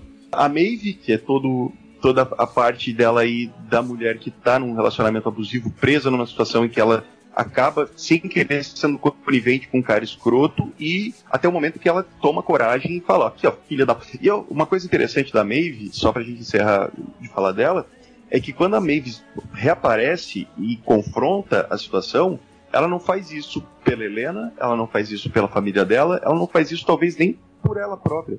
E nem necessariamente pela Starlight. Tá ligado? Que uma galera eu vi falando, ah, não, sororidade, eu acho que não foi necessariamente. Não foi porque a, a Starlight foi lá e falou, poxa, uh, Maeve, me ajuda. E ela disse, não, então vamos lá, amigas. Não é isso. É, na verdade foi porque ela viu esse, essa porra é o certo a fazer. Sabe? Eu vou fazer a coisa certa depois de tanto tempo sendo conivente com filha da puta. Eu vou sair desse relacionamento. Então ela vai lá e ela salva o Billy, velho. A primeira pessoa que ela salva, tipo, real, assim, é o Billy, mano do, do Homelander, né? Se você. Ah, vou revelar essa porra aqui. deixa o cara em paz, deixa o moleque em paz, não enche o saco pra ninguém e vaza daqui. Ah, mas antes disso ela salvou a Starlight, né? Do Black É, não, Noir. ela salvou Starlight, mas eu digo Do jeito mais The Boys possível, né? mais The Boys possível. Só nazista de merda, pá! Não, o Noir, o Black Noir.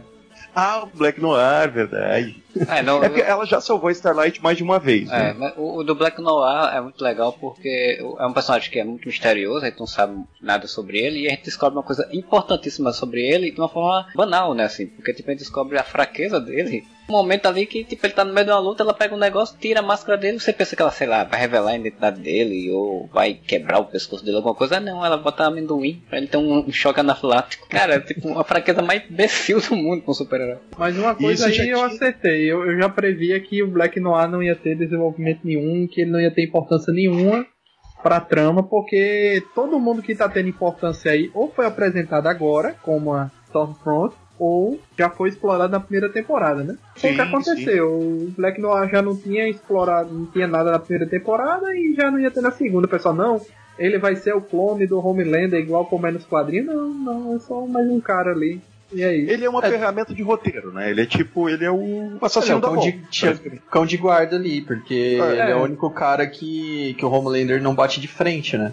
É, porque o Homelander não bate de frente com ele exatamente porque ele é um cachorro, ele é um cão É, guarda, ele tá é tão, é Ele- tão- o Black Noir é tão ele é obediente. É tão, como se, assim, eu, eu desconfio até inclusive, Subserviente. é, eu desconfio até inclusive que ele tem algum, tipo, o Edgar tem algum tipo de controle sobre ele realmente físico, assim, tipo mental, alguma coisa do tipo. Tu já pensou, ele é um clone do Edgar ao invés de ser o clone do, do Homelander? Clone do Edgar com poderes? Porque o bicho tá, quando tá atacando o Billy, que o Edgar vê pela câmerazinha que tem na capacete dele, né? E o Edgar simplesmente fala, sai daí, e ele simplesmente sai. Tipo, ele não questiona nada, né? Ele, ele ele simplesmente sai como se fosse um robô saindo assim. Em algum momento eu acho que eles vão mostrar, fato, né? O passado dele, quem é ele, o que foi que aconteceu com ele. Mas assim, é muito curioso esse personagem, ainda, ainda me é muito curioso. Intrigante. O lance do- da fraqueza dele já tinha sido apresentado antes e a gente não notou, que é quando ele chega do lado da menina do TI, escreve Billy Bruto, aí ela fica meio nervosa, aí ela oferece o chocolate Almond Joy pra ele. Aí ele pega uma lata de lixo, faz assim pra ela jogar o chocolate no lixo. Verdade, mas nunca ia passar pela cabeça, né? Nunca, né? Eu acho engraçado que assim, ele consegue dizer tudo o que ele quer dizer sem falar nada, Cara, né? é, E de máscara. é, Porque, e de máscara, porque tem uma cena, eu acho que na primeira temporada, que- é do do, do. Billy Bruto relembrando do quando ele tá com a esposa numa festa lá, que tá os caras e tem um cara tocando piano, né? Cara, é maravilhosa essa cena. Sim, e ele, Ele senta do lado. Não, não. Ele Ah, senta do lado do cara, ele só fica encarando o cara, o cara fica olhando pra ele assim, uns 3 segundos, levanta e sai fora. sim. É porque E com a menina do, do TI é a mesma coisa. Ela tá lá no trampo dela, ele chega, senta do lado dela e fica olhando pra cara dela até ela entender o que, que ele quer. Ele escreve bruto no- É, no, no- só que Isso, ela, é, ela, é. ela disse que vai procurar. Aí ele fica lá parado olhando. Ela fala, ah, você quer agora, né? Ah, Pô, seria legal, cara. Sabe o que seria da hora? Se na terceira temporada tivesse um personagem que lê mente e consegue se comunicar com ele. Tipo, Mesmo que não fale o que ele tá querendo dizer, mas que, tipo, tem uma interação com ele, assim, tipo, é, não, é, isso aí, é, eu sei que você quer. Uma parada assim, pra ele ter meio que uma ligação com alguém, sabe? Tem outra cena legal nessa temporada, eu não lembro exatamente nem que episódio, nem qual o contexto geral. Ele, eu acho que é quando é revelado o, o lance do composto V, muitos deles têm vários problemas e corta uma cena muito rápida, o Black Noir sentado no chão chorando Sim, sim, é. por causa do composto, por causa da revelação do composto veio, né? Que ele imagina que ele tá chorando agora. Por quê, né? porque deve ter Quando- fudido a vida dele, né? E quando a Maeve ela arranca a máscara, você vê que a cara dele é toda zoada, né? É, porque É, ele, tipo, ele, Deadpool, assim. é, ele é o, é o cara que, que- Tanto que ele não liga de, de explosão, né? Tipo, a gente já viu isso na explosão na abertura da, da. Temporada, né? Ele enfrentando o super terrorista lá. Que, tipo, o cara. met- Metade do corpo desse queima e tá nem aí, né? Então, mas aí ele tem cura acelerada, uma parada assim, porque se ele tiver um meio que um fator de cura, não teria por que a cara dele ser toda zoada, É. mas ele é meio, tipo, É meio Deadpool, assim, né? Igual É, isso falou. a gente vai descobrir quando eles forem pro passado dele, né? Porque aparentemente ele é invulnerável, menos a, a Joy. cara, o cara é forte pra cacete e tal. Ele não é tão forte quanto o Homelander, o que, né? mas ele é forte pra Então, cacete. ele não tem aparentemente super força, né? Não, ele quase, Então, ele quase, ele quase tem. perdeu pra Kimiko, né? Lá pra. Foi, é. pra temporada. É. Ah, mas a Kimiko também tem super força. É, então, tipo, ele tem uma. A Kimiko arranca a cara de uma pessoa fazendo assim com o dedinho, né? Mano, ela arranca a cara do maluco puxando pela orelha, velho. Parece aqueles pacotes zip-lock. Então aquele, a Kimiko também não é fraca, né? Então temos que levar isso Pô, em consideração. aquela, aquela atriz fez a Katana, né? No Esquadrão Suicida. Ela é a katana do esquadrão? É. Cacete. Ótima escolha isso aí. É daquela porque ela deve ser, ela deve ser tipo o Ken Watanabe, qualquer oriental em Hollywood chama ela. Aí você vê o potencial desperdiçado, né, pra variar. Daí Esquadrão Suicida é outro assunto, né? Sim, mas a gente, a gente tava falando da Tempesta, né? A gente falava que a Tempesta foi um personagem, né? Stormfront, personagem que tem nos quadrinhos, que era um homem, né? Nazista, ele foi criado na Segunda Guerra, porque nos quadrinhos é, é, não tem essa de nascer com poderes. Nos quadrinhos eles a Volk cria origens para todos os heróis. Então o Homelander é um cara que veio de outro planeta. Sabe? A princesa, a rainha Maeve é uma rainha amazona. É literalmente Ah, eles origem dos, Cria um dos- background. E literalmente eles pegam o background dos heróis, que está sendo parodiado para pra, ser ficar bem a, claro. a origem né? falsa desse personagem, Uhum. pra gente bem claro. E o Stormfront, dentro da- dos quadrinhos, ele é um homem e a volta, é, a origem dele é que ele é um semideus viking que foi expulso do, do, do Valhalla e veio pra cá, pra, e ele é o deus do trovão. Ele é o Thor. Ah, é, de autor. Tá, entendi. Mas e aquela cena do. aquela cena delas espancando a Stormfront na série tem nos quadrinhos, né? Aquela. É assim que o Stormfront morre nos quadrinhos, só que são os caras do The Boys que chutam ele. Mas daí é diferente, daí é quadrinho do Gartienes, né?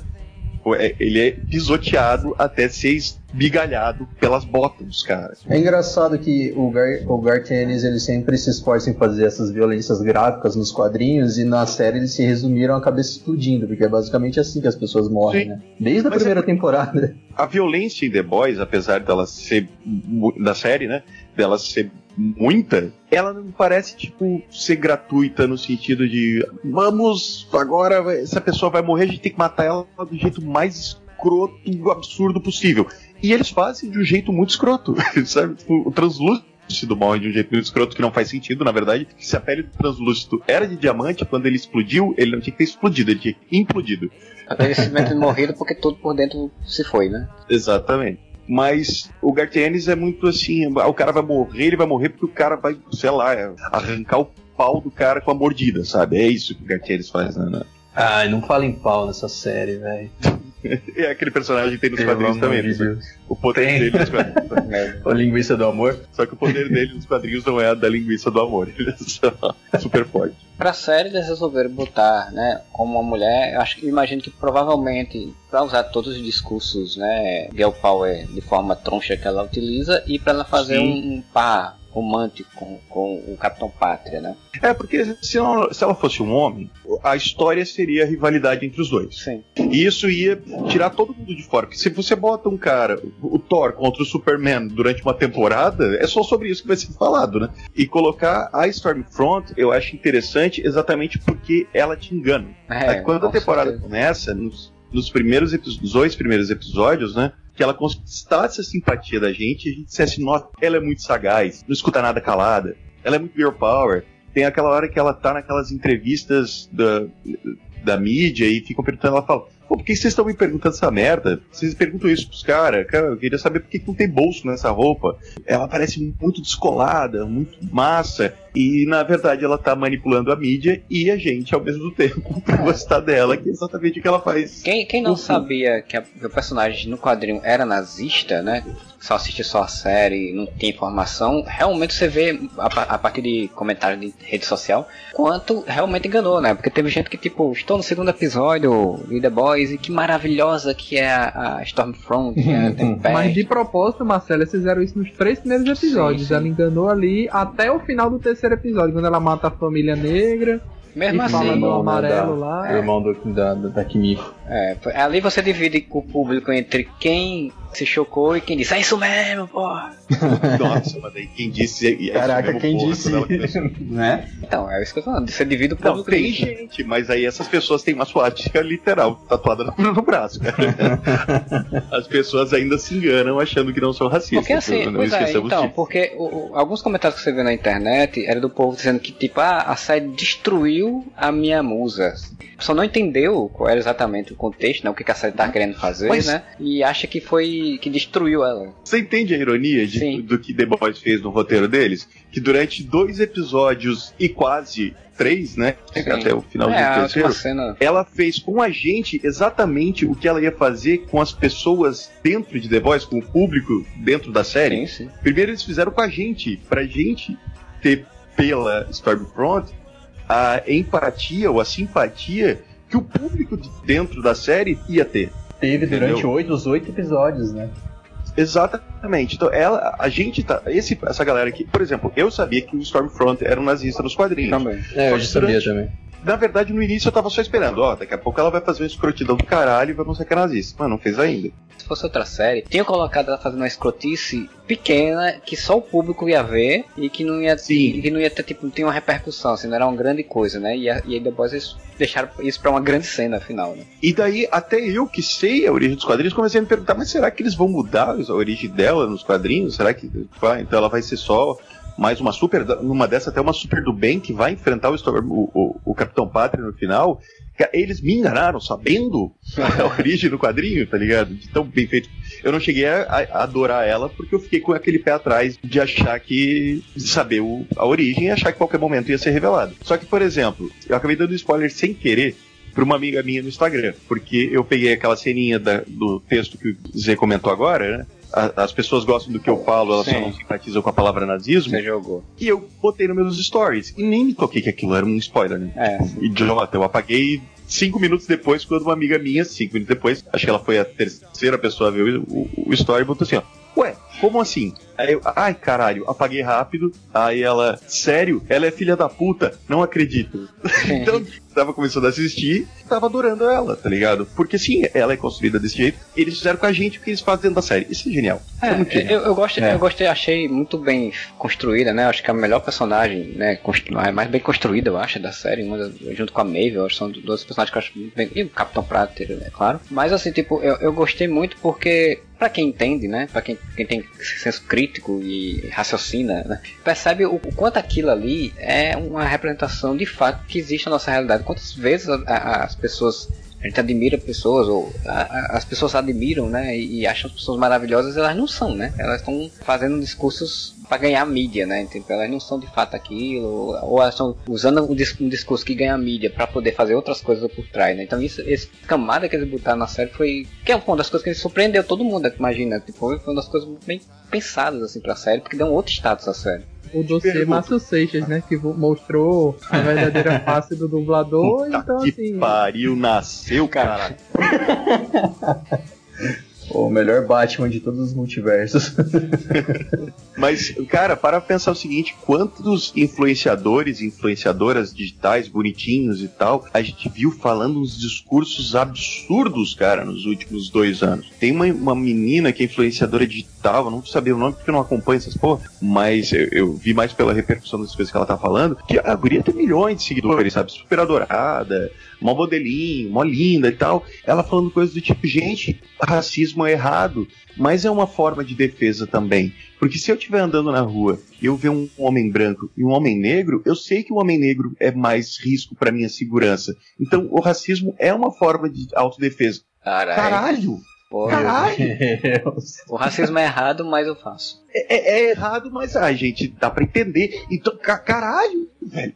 Eu vi isso, eu disse. Me diz mano, é essa pra eu atravessar a rua anos. quando eu estiver andando. eu não sei nem o nome. Quando ela estiver tá passando, ligado? eu atravesso a rua pro outro lado. Eu não sei nem o nome, eu só vi a notícia, é, repercutiu no Twitter em algum momento, não, eu dei play e, no vídeo dela, não sei nem o nome é da como... menina. Mas eu fui ver milhões de seguidores. Mas é como uma questão, por exemplo, na questão do racismo, até inclusive, é, eu vejo muitas pessoas do movimento é, negro reclamar né, de influências digitais falando isso, tipo, ah, é aquele quadradinho preto, por exemplo, que você colocou na sua rede social, né, na, durante a morte do, do rapaz lá nos Estados Unidos, não sei o que e tal, o quanto no seu dia a dia você faz aquilo de fato, aquilo só foi mídia. Então, tipo, tem muita gente que realmente é só mídia, né? É só a. a sim, fala. sim. Tem gente que é só mídia e tem gente que realmente usa-se desse prestígio, dessa mídia, de se tornar um, um, queridinho, expor todo o seu preconceito e alimentar esse discurso de ódio, que, como daí, sim, claro. aí é uma comparação que é maravilhosa, que é perfeita. Porque daí, quando fica claro para mim que, que é, quando ela mata o pessoal no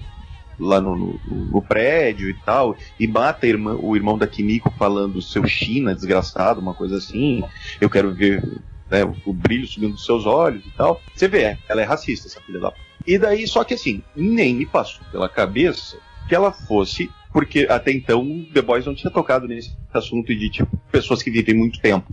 Então, nem para mim, ela era só uma garota racista do interior, que veio de algum estado. Né? A gente sabe que tem muitos estados nos Estados Unidos que tem uma, né, principalmente no sul, que tem uma cultura racista muito forte.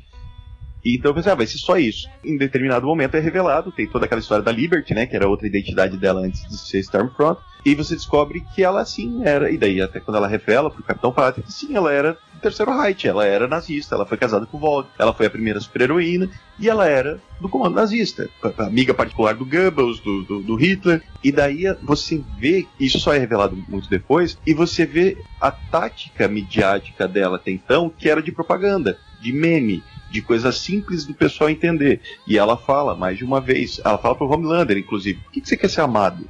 O amor não. Eu prefiro ter um exército de gente que odeia do que meia dúzia de pessoas que me ama. Você tá querendo ser amado. Eu tô incitando o ódio, porque o ódio faz as pessoas se unirem do teu lado e te seguirem. E, e ela daí, propaga eu... também a notícia falsa, fake news, sim, lance sim, lá, que ele matou ela, o cara, né? Informação. É. Né? Ela, ela, exatamente mostra, né? Bota bem claro que, tipo, que fazer o fake news, fazer um meme. O gabinete do ódio, né? É, o gabinete do ódio. Ela né? fez o gabinete do destruindo, ódio. Destruindo os outros é uma tática nazista fascista, né? Então ela mostra. É, exatamente. Mas a genialidade disso, Marcelo, é que a gente não sabe, literalmente, o público que não conhece os quadrinhos menos ainda, que ela é literalmente uma nazista vinda da Segunda Guerra. Sim. Então você vai vendo ela tendo essas atitudes e o público vai vendo, caralho, que escroto, olha só, ela tá usando desinformação, ela tá mentindo, ela tá incitando ódio e tal, e ela fica falando isso. a melhor forma de fazer isso é assim. E daí você vê muito, muito igual ao que o atual presidente daqui, o atual presidente de lá faz. Exatamente essa tática. Não gosto de alguém, ataco, difamo, crio mentira, tenho um gabinete de ódio, espalho fake news. Inclusive a frase que ela fala, que essa que usei que citou, né, de que tipo, as pessoas gostam do que eu falo, só não gostam que eu sou nazista, é exatamente a mesma coisa atualmente quando a gente, alguém fala que é fascista, né? Não, não é fascista. Exatamente. Não, pode ser, não, não, é, não somos fascistas, daí... mas eu vou reprimir você e censurar você, que é coisa que fascista faz. Tem até uma frase muito pontual, assim, de quando ela tá fazendo a montagem para ajudar o Homelander, tá fazendo um frilo ali de RP do cara, né? Que ela fala assim: olha, então quando isso aqui aparecer no, no Facebook da sua tia é porque tá funcionando. E cara, é, Seu é tio, isso. Na verdade, ela fala, porque é, é, é mais do tio do que da tia. mas eu acho que ela fala da tia, né? Quando isso aparecer no, no Facebook Facebook dessa tia do velha porque ele tá funcionando. Ah, legendado foi tia. E sim, é isso, quando apareceu no Facebook, seu tipo tá funcionando. Então, eles fazem, olha a genialidade disso, que eles vão apresentando toda essa tática que ela faz de super vilã, que dialoga perfeitamente com o atual gabinete do ódio e a forma com que né, os atuais políticos em, em, no poder trabalham. Literalmente, exatamente isso. Exatamente vai pro Facebook do seu tio para no final dizer assim: ah, e eu sou uma nazista e aprendi isso com os nazistas. Quer dizer, tudo isso que eles fazem é uma tática igual a dos nazistas. E a gente tá esfregando na sua cara, e se você não entendeu ainda que você tá torcendo com uma galera que é fascista e é nazista, mano, não tem mais o que fazer com é, você. você também é um, né? Você tá do lado da Starfront no final. Inclusive, a própria ideia de roteiro da Valve ser uma empresa alemã da Segunda Guerra Mundial casa muito bem com a história real, né? De, tipo, sim, do, sim. dos Estados Unidos financiar uma porrada de nazista porque os caras tinham conhecimento de tecnologia, de ciência muito avançado. Então, sim, tipo, não, não vamos matar esses caras, vamos pegar pra gente. É um projeto de governo, inclusive, isso, né? O, o que eu acho legal também é que, apesar de toda essa questão é, realista e, e, tal, eles vão pra uma. Um, eles fazem uma, uma, um clichê é, bem legal assim, do, de história de super-heróis, que é tipo, vamos montar um exército de super-heróis para tomarmos conta do mundo, né? É jogado para lance dos super-heróis, mas não é o que o Hitler fez dizendo vamos fazer um sim, exército sim, de sim, mas então, eu, eu, dizendo, é, eu tô dizendo, é, é, eu tô dizendo, é a ideia de, de usar um clichê, né, de um super vilão de quadrinhos, sim. né, é aplicado numa série onde você faz um paralelo com uma coisa da realidade, tipo, é um nível de pensamento, né, de construção de roteiro muito muito foda. Não, e o que é mais interessante também é que assim, ela nunca deixa claro diante das câmeras que ela é uma racista, mas ela fala pro Homelander e ela se revela desse jeito pro filho dele, porque ele sabe que o moleque é suscetível, é inocente, é poderoso e é filho do Homelander. É, então, diz... pô, é, import é, importante ter esse moleque pra gente. Ela vem falar, ah, tem gente que mata a gente porque somos diferentes, o genocídio branco, não sei o quê. Genocídio é. branco. e ainda fala que não tem problema odiar, né? É, ela fala isso pro garoto também, Sim. que o garoto Sim. focar os poderes dele no ódio e não no, no amor. Eu até vi comentarem na internet que assim, ah, não, mas por esse lado tá certo, porque a Becca falava para ele que ele não podia odiar, que o ódio era proibido, mas a gente já aprendeu com divertidamente que todos os sentimentos são importantes. Não, peraí, divertidamente me ensinou que a raiva é importante. A gente tem que aceitar a raiva e a gente tem que saber que ela é um dos, um dos nossos sentimentos. Ódio não é raiva. É. Ódio é você querer que outra pessoa, outra coisa, outra raça morra deixa de existir, você simplesmente odeia, você não quer a existência daquilo. Você quer que aquilo seja destruído. Então é uma grande diferença. A Becca é a mesma coisa certa, de você dizer que você tem que se contentar com uma depressão, porque no Divertidamente ela tinha a tristeza, que é. Exatamente. Cara, são coisas totalmente você, você diferentes. aceitar os seus sentimentos. É... Vamos fazer um podcast divertidamente um dia. Caraca. Deixa eu aproveitar então, já que a gente tá falando do Tempest, eu queria puxar aqui uma tweet né, que eu vi esses dias aí, é, depois da série aí, que eu achei interessante a gente chegar. Tá até uma discussãozinha assim, não sei se vai render, mas vamos, vamos ver se se rende. Que o tweet falava assim: que a melhor sinopse sobre The Boys que já viu era que The Boys é o ótimo for Dummies. Né? Logo, se os caras não colocam Stormfront de nazista, teríamos um Rorschach 2.0. Vocês concordam com essa fala? Ah, acho que com não. certeza. Acho Concordo. Se não mostrassem a Stormfront literalmente, uh, abertamente matando pessoas negras na comunidade, uh, chamando o, o, irmão da Kimiko de China desgraçado, tendo todas as frases que ela literalmente expressa a, a sua suposta superioridade branca e o medo de que a cultura branca seja suprimida por essas raças inferiores, se ela não falasse isso literalmente e ela fosse simplesmente uma, uma super-heroína, tô fazendo aspas com os dedos aqui, que mata o vilão que precisa matar, chega pro povo e fala aqui, ó, esses imigrantes estão vindo para cá e já estão aqui dentro e estão nos matando. A gente tem que matar de volta. Não, Ela aí, um aí pro Rorschach, mas tá, tá, daí a ser um ótimo for Dummies, eu acho não. O conceito que a pessoa botou esse tweet e quis colocar foi de que, tipo, é, é isso que o Moura, acho que mais que é meio que no que o Moura falou, de que ele é um ótimo for Dummies, porque ele é um, a ideia do ótimo explicada, sabe? Colocada diretamente, né? Porque o ótimo, o Rorschach, ele, não, ele, ele tem frases, mas ele não é tão diretamente assim. Você tem que entender, Cara, você tem que construir. Seria como, seria como se, por exemplo, você. A galera que se identifica com o Punisher nos quadrinhos, sim, por exemplo. Sim, não entendeu o cara não consegue. O cara não consegue identificar que ele é um desgraçado é tipo, psicótico doente. É tipo então, assim, policial assim, americano usando, usando a, o símbolo do, do Punisher como símbolo de, de justiça e luta, né? Tipo... Então se você não colocasse a Stormfront explicitamente como uma nazista, o pessoal ia olhar aquele discurso e falar, não, puta, ela tem razão razão, ia se identificar com aquilo.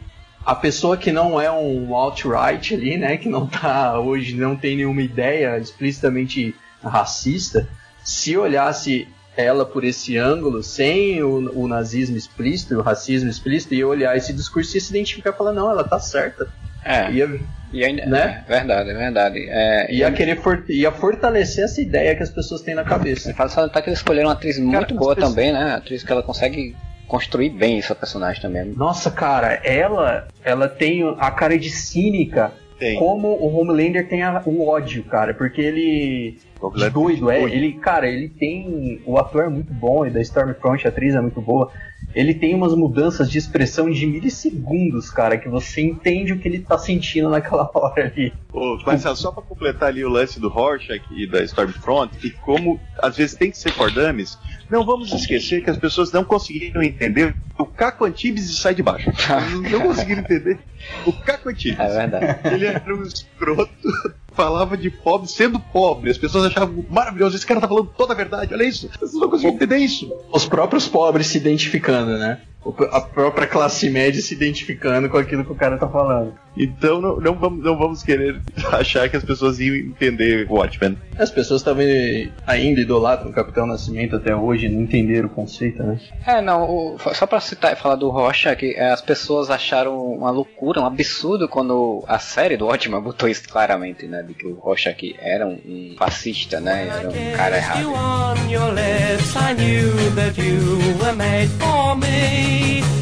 You Everybody tells me so. You were made for me. Don't pretend that you don't know. Da da da da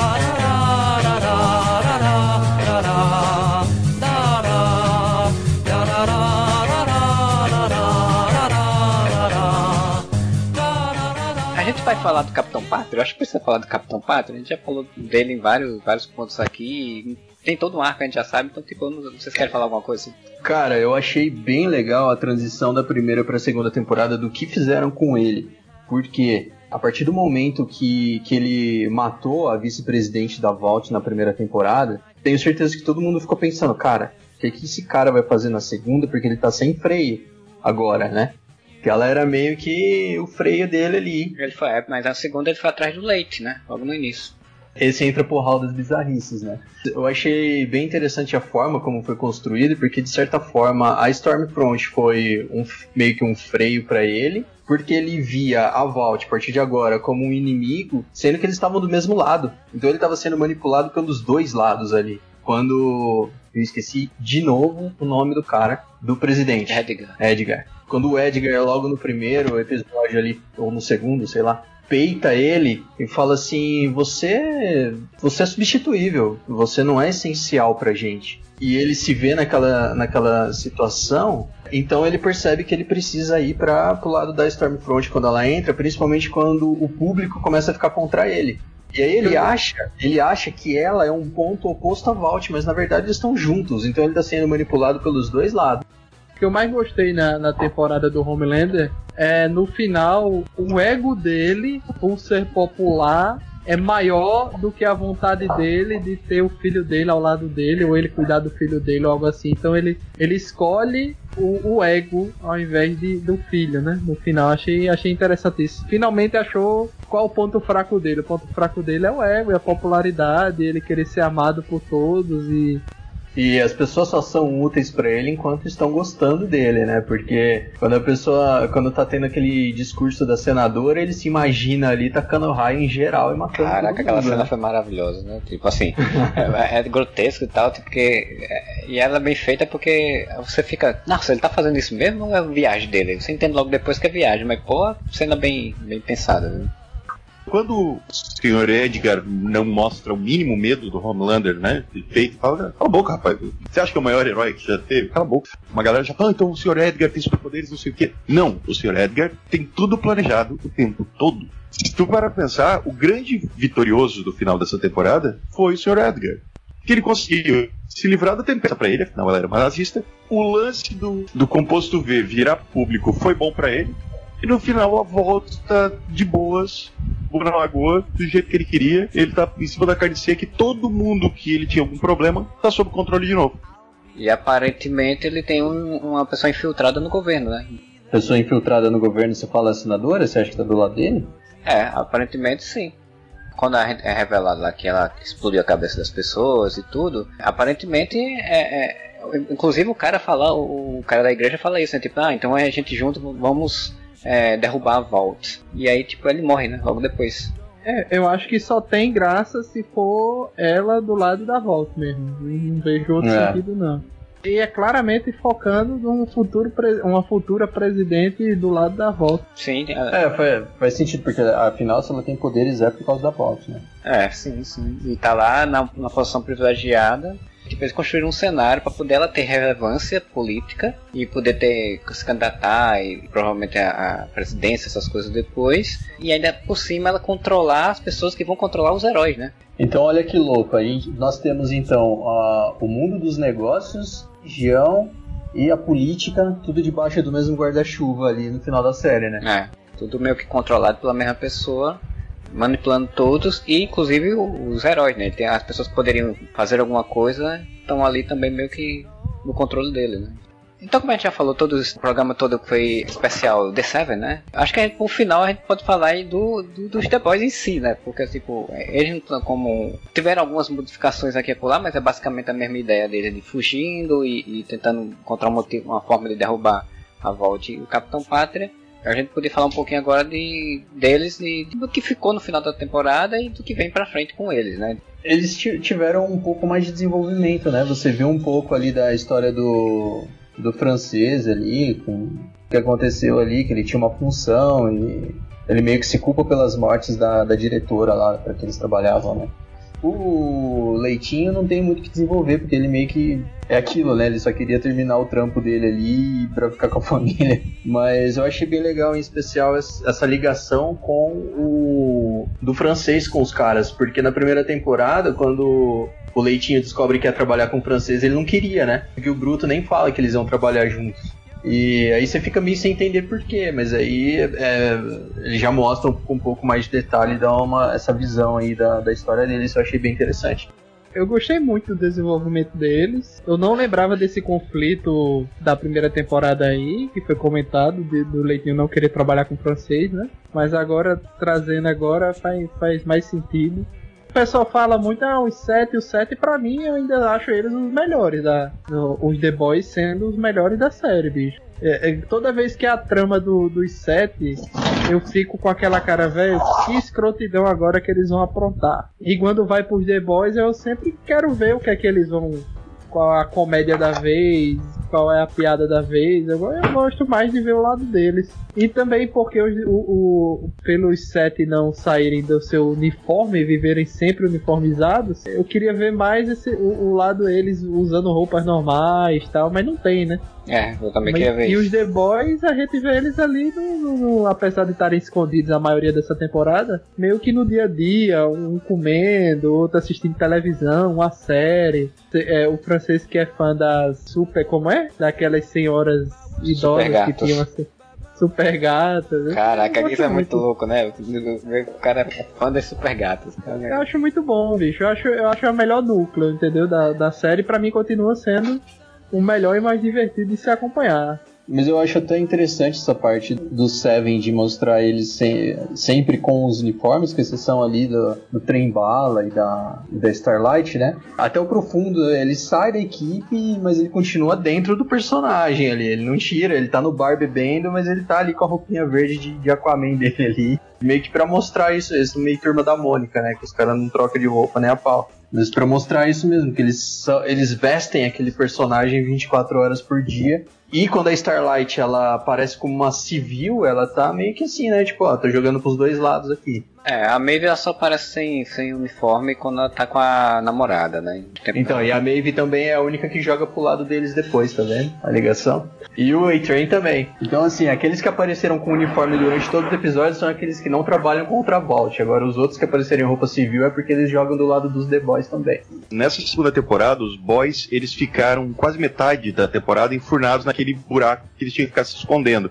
Eu acho que isso atrapalhou bastante o desenvolvimento dos personagens. Tanto que quando eles se tornam mais ativos na história e começam a fazer as coisas, eu comecei a gostar deles. Eu comecei a, a gostar do Bruto, tá ligado? Do Ryugi começou a se desenvolver. O lance deles terem ficado meio que em cativeiro durante muito tempo prejudicou bastante eles para mim o negócio dos personagens mesmo do The Boys é, é muito isso, era uma coisa que a gente reclamava, né, Moura? A gente falou no podcast do, que a gente comentou até aqui também, de que tipo, se eles ficassem só fugindo e presos em um local, não ia ter muita, muito pra frente, né? Não ia ter pra onde ir. Olha. Então acho que realmente agora que eles vão cada um se separaram, cada um vai ter uma, uma demanda e tal, mesmo que depois se juntem, né? eu acho que essa provavelmente vai ficar melhor. Provavelmente vai avançar histórias são mais bem trabalhados, que era o que queria ter visto desde o início, né? Então espero que dessa vez agora funcione bem direitinho. Eu não entendi muito bem a que a Becca morreu no final. Eu nisso fiquei tentando entender se, se o menino tinha tacado raio nela, né? Mas aí não sei se ele tacou o raio. Quando ele matou a, a Tempesta, a, a, mão dela pressionou e rasgou o pescoço da outra. Né? É, foi jugular, né? Eu achei que. Eu imaginei quando o moleque soltou o raio no olho e falou, nossa, ele desgraçou com as duas, né? É, então, é. pois é. Imaginei que isso é isso. Era o mais óbvio até acontecer que ela tava com o dedo enfiado ali no pescoço dela, tá? Tava apertando bem. A morte da Becca foi meio efeito colateral. Acho que a, o moleque não acertou ela com raio. Eu também acho que não, até porque ela teria que estar tá queimada, né? Se tivesse acertado. É, e apareceu meio que tipo a, a garganta dela cortada, assim, jugular, sei lá. Inclusive a Becca ficou reforçando pro Bruto isso, né? De que não, é, não foi culpa dele, de que não foi culpa dele, o Bruto não disse. Uma coisa que eu achei assim, agora vou ao ponto que eu comecei a, o podcast. O que eu quis dizer no começo do podcast, quando eu, falei que essa temporada de The Boys, ao contrário dos quadrinhos, que só serve para tipo, falar que coisa de super-herói é filha da puta, e ao contrário de como eu citei os filmes da DC, essa, essa temporada, por que pareça, principalmente o arco do Ryan, me falou muito sobre esperança, porque a, a temporada acaba com entre aspas, o bem vencendo, né? Mesmo com a desgraça toda, o Homelander fica fudido entre a cruz e a espada ali, meio que né, na, mão da Maeve e da Starlight. A cena, para mim, que representa muito isso, é quando o Homelander chega para pegar o Ryan, vai indo e ele vai para trás do Bruto, tá ligado? E o Bruto protege ele. O Bruto se coloca entre o Homelander e o menino. Bota muito lance de tipo, não, não é do super-herói que é filha da puta. O poder não corrompe necessariamente, o poder corrompe se você se deixa corromper por ele. E o menino é uma boa pessoa, precisa de proteção e precisa ser cuidado. Então, eu gostei muito desse final e eu acho que a cena que eu mais gostei da, da temporada, por incrível que é essa ceninha. Ryan se escondendo atrás do Bruto e o Bruto se colocando entre ele e o Homelander. É, é uma, é uma cena muito boa mesmo, inclusive mostra um pouco também do Bruto, né? Tipo, o Bruto, esse, esse arco aí meio que dele, dele começar querer ser menos, né, contra o Super, né? Começar a entender que nem todo Super é igual e começa esse movimento narrativo aí, né? E o Pirrain também é um bom ator, o Pirrain manda bem e tal. Provavelmente será um Superman legal. Inclusive, eles trocaram, né, o menino da primeira temporada para esse porque eles falaram que precisava de mais atuação. É. É, eu acho assim, a primeira temporada termina meio que bem vencendo. Eu acho que provavelmente a terceira temporada vai terminar com o mal vencendo, porque é né, a narrativa, você começa de um jeito e termina do outro. E a quarta temporada vai ser o bem vencendo, e aí se fosse ter cinco, cinco temporadas, vai ser a temporada final para. Vocês acham que naquela cena que o Homelander e a Stormfront levam o menino pro, pra lanchonete temática lá? Ele começa a surtar porque aquilo foi tipo a super audição dele ou porque ele não tá acostumado com pessoas em volta? Faz duas coisas, eu entendi como sendo as duas coisas. Ele começou a ter um pânico e aí a audição também começou a reverberar porque era muitas vozes, muitas pessoas falando ao mesmo é, tempo. Eu imaginei que fosse tipo um. Pra... Ele liberando a super audição. É, e é tipo Superman Clark Kent, né? Tipo um pirrainho, assim, tipo, não consegue controlar e se desespera. Ainda bem que ele não explodiu ninguém na lanchonete. é, eu achei, inclusive, que ia acontecer isso. Eu achei que, eu também. Achei que o menino ia ter um surto e ia, sei lá, soltar Ou que ele ia manifestar super força, é. alguma coisa do tipo, assim, ou voar, sei é. lá. Porque o. Se fosse no gibi do Gartienes, o moleque ia queimar todo mundo com a visão de calor e filha da puta, porque todo super-herói é filha da puta do Gartienes. Eu achei que ele ia surtar ali e meio que voar, porque o Homelander tinha falado. Ah não, acho que o Homelander fala depois. Pra voar os dois juntos. É, que ele fala como foi a primeira vez que ele voou, foi num ato de tipo, desespero, que ele queria sair dali do lugar. É. Então. Ah, e aí mostra que a primeira vez que ele utilizou os poderes dele conscientemente foi num ato de desespero, né? Pra uhum. salvar a mãe também. Então, ele já tinha usado antes, mas sem querer. Só tinha ficado vermelho e tudo. Faz até um reflexo, né? Uma rima com quando a Stormfront fala: Ah, pensa em alguém que você odeia. Sim. Ele fala, mas eu não odeio ninguém. Então ele não consegue manifestar os poderes. Quando ele manifesta ali, que ele mata a Stormfront, torra Stormfront, não é uma coisa que ele faz de propósito. Vou usar meus poderes agora. É tipo, não, não faz isso, você está matando a minha mãe. E ele, o, o ódio que ele sentiu e o medo fez com que acabou o que Stormfront ensinou para ele acabou matando ela. Então, é, ela morreu? Acho que não, hein, cara. Assim, ela tá quase pra lá, mais pra lá do que pra cá. Não sei se é Volte. Segundo o produtor, ela não morreu e aquele destino dela é pior do que a morte. Então, Pensando na, na narrativa da história, se ela não morreu a Volts, a Volts, ela poderia muito bem prendê-la e ficar ela torturando do mesmo jeito, né? Porque tipo, eles são escrotos nesse nível. né? Porque. E fazer Porque teste, ela tem né? um fator de. Ela tem uma certa recuperação, né? Tanto que o Homelander ele, Ah, aquela cena. ele solta o raio nela, pouco tempo depois ela já tá normal. É, né? é, mas acho que até isso tem limite É, do quanto Ela, ela. tipo, recuperação celular. Não o poder do Wolverine de nascer outro braço, né? É. Eu acho que ela não volta com uma personagem ativa, tá ligado? Ah, a próxima temporada volta ela com um membro biônico e vai virar uma vilã de novo. Porque o arco dela acabou, você não tem mais o que fazer com ela. Nossa. Ela acabou porque tem uma coisa muito importante. Em The Boys, se você morre pra mídia, você morreu, você deixou de ser importante. É, ela pode voltar como ar- argumento de roteiro, né? Assim, tipo, eles precisaram de alguma coisa, sangue dela pra alguma coisa, né? Porque, tipo, ela foi a primeira, né? Heroína, super heroína, então pode ser que precise de alguma coisa. Mas acho que realmente não volta, acho que eles encerram porque já queriam contar, tinham que contar com ela e, e fechou, né? E eles contaram essa história de que ela era traidora, que ela que fez os ataques, fez os negócios, explodia as cabeças das pessoas. Hum, se eu tivesse que apostar, eu acho que ela volta. Eu espero que não volte, tá ligado? Porque me irrita muito, e série tem costume de fazer isso, de não se desapegar de personagem. Daí o Harrison Wells que morre toda a temporada do Flash e volta na temporada seguinte. com- E eh, o arco dela, eu acho que não tem mais o que ser contado, tá ligado? O arco dela era sobre isso: utilizar a mídia e a propaganda de forma praticamente nazista incitar o ódio nas pessoas. Esse arco foi contado. Se a gente voltar, ela vai ter que voltar como tipo uma vilã, vilã, sabe? Uma vilã do mal, vou dominar o mundo. E porra, daí Aí não, a né? série cai, né? Cai de qualidade se fizer isso. Pois bem, né, gente? Então a gente chegou aí ao fim, já passou bem umas 5 horas aí comentando sobre a série. Vocês querem fazer alguma consideração final sobre The Boys? Ou ou o que vocês esperam da terceira temporada? Ou o que, que vocês queriam ver? Enfim, essas coisas, coisas aí. Então, eu, eu acho que eles vão dar uma boa continuada da onde parou a segunda temporada. Óbvio, né? Encerro assim o meu argumento. Não, brincadeira. Mas desse lance, né, agora da, do mundo corporativo junto da política ali, porque tem a senadora que tem superpoderes e provavelmente tá do lado da Vault, não sei o quê. E por outro lado, tem aquela galera que saiu do manicômio lá, onde eles faziam os experimentos, né? A gente tem aquela Eleven lá que fugiu, É, mostrou ela pegando Cindy. carona. Tem uma galera aí que pode dar ruim. E ainda tem. Eu não lembro como que, como que terminou, concluiu isso na segunda temporada, mas ainda tem o plano da Vault de distribuir o composto V, não tem? É, eles falaram, anunciaram na, no final da segunda temporada, assim, né, oficialmente, de que a distribuição tinha sido cancelada até por, né, por conta das- do que aconteceu e tal. E eles, Ah, porque a garota propaganda era Stormfront. Isso, é.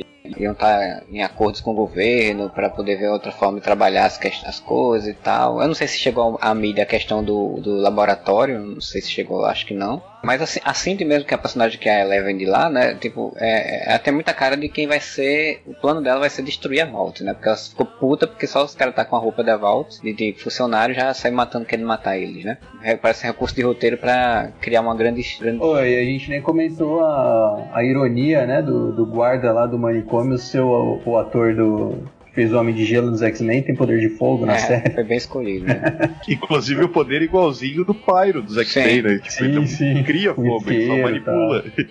E que ele fica, inclusive, fazendo a mesma coisa que o pai fazia, Ah, só- né? Que é ficar mexendo no isqueirinho. Então, Só, só uma observação interessante de como a série é muito melhor do que os quadrinhos. Que o Lamplighter, nos quadrinhos, faz exatamente a mesma coisa. Ele mata os netos da Mallory, que é do, o Mallory na série, no quadrinho, né? Só que nos quadrinhos, ele mata as crianças de propósito, porque ele é um filho da puta e não se arrepende. E na série, ele desgraçou a vida dele quando ele fez isso. é, e, ainda se matou, né? Tipo, ele, é, é muita loucura. Ele queria se matar na frente da estátua dele, achando que a estátua dele ainda estava lá. Não, e é, é muito legal que quando ele vai. É muito legal, né? Mas é deprimente, mas quando ele vai se matar, que ele vê que a estátua não tá ali, ele se mata do mesmo jeito. É um negócio assim, meu, eu sou um merda, nem isso eu consegui fazer, sabe? Nem o meu plano de me matar eu consegui. É, ele viu o quanto ele é descartável também. Cara, ah, por ser uma mega corporação farmacêutica, que segurança mais ineficaz dessa empresa, É, hein? né? pelo amor de Deus. Isso é, é- as séries de super-heróis sempre são isso, né? Tipo, as- a- Porra. todo mundo entra e sai. Brother, o cara. Não, e tipo, a queima. galera não vê nas câmeras que foi a Maeve que deixou Eu- o Black Noir daquele jeito Sim. também, né? Ninguém Não, tem fora- câmera ali naquela sala. Faz até sentido, porque Ah, é a faz fala sentido. dos sete, né? Exato, exato. Mas assim, tipo, o cara se queima, o dispersor de água lá ele aciona, aí dá tempo do, do Rio. rio. ir quebrar a garrafa, cortar a mão do cara, sair fora. Contra a menina lá embaixo, aí tipo, é, eles só são vistos porque tem um guarda que tá parado, aí o guarda ouve alguma coisa, vê um barulho, não sei o que, ele vai lá olhar. Tipo, cara, cadê o sistema principal onde já tinha acionado umas 50 mil pessoas ali? É, suspensão de descrença. É, série de super-heróis, essas coisas, né? Tu, Luiz, o que é que tu queria colocar aí? Já agradecer também sua participação novamente. E o que é que você quer colocar aí sobre a terceira temporada? O que é que tu espera? Obrigado você aí pelo, obrigado pelo convite. É, o Areva sempre referência de séries boas e comentar essas coisas aqui. Gosto muito, gosto muito sempre desse bate-papo e conhecer novas, novos amigos, né? Sempre bom. Mas assim, eu espero da terceira temporada, pelo que. Eles são ótimos em distorcer as nossas expectativas, né? Mas o que eu espero agora é uma série estilo Guerra Civil. Registro de heróis, vai ter alguma treta que eu tenho certeza que até o Homelander vai precisar se posicionar do lado dos The Boys de algum jeito pra impedir alguma coisa vinda daquela daquela senadora ou algo assim do tipo. Vai, vai, vai ter alguma coisa aí. Eu acho que até ele vai precisar se juntar com outras pessoas que ele não queria se juntar e nem essas pessoas queriam a presença dele. Mas acho que vai acontecer algo, algo do tipo e eu queria muito que o, o garoto fosse um Superboy, né? Que tivesse algum salto temporal e ele crescesse mais um pouco e, e colocasse ele tipo um Superboy que não não caísse para um lado negro, né? Não fosse tipo o Superboy do, do, do Jovens Titãs, que é uma merda, entendeu? Que fosse um Superboy mais, é, melhor explorado. A educação que a mãe dele deu sirva de alguma coisa. Tem que ter um outro herói bom, né, nessa série, né? Ter uma porra, só tem gente ruim. Faz o teu jabá, Luiz. Diga aí onde é que a gente encontra aí você e seus podcasts. É Nerdebate, nerdebate.com ou você pode procurar em qualquer aplicativo de podcast aí, você encontra a gente.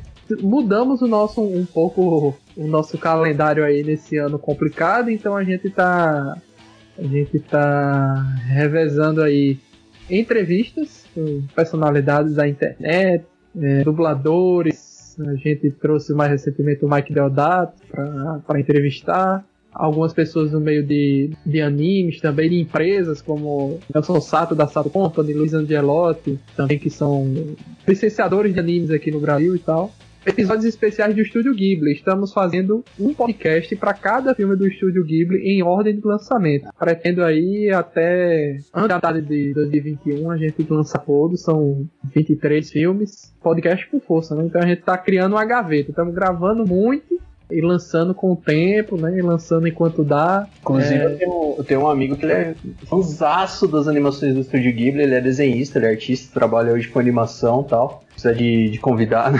em algum desses aí, dá um toque. Bem, recomende o podcast para ele. Se ele gostar do, de como a Sim. gente leva o podcast, ele é bem- ele é bem-vindo.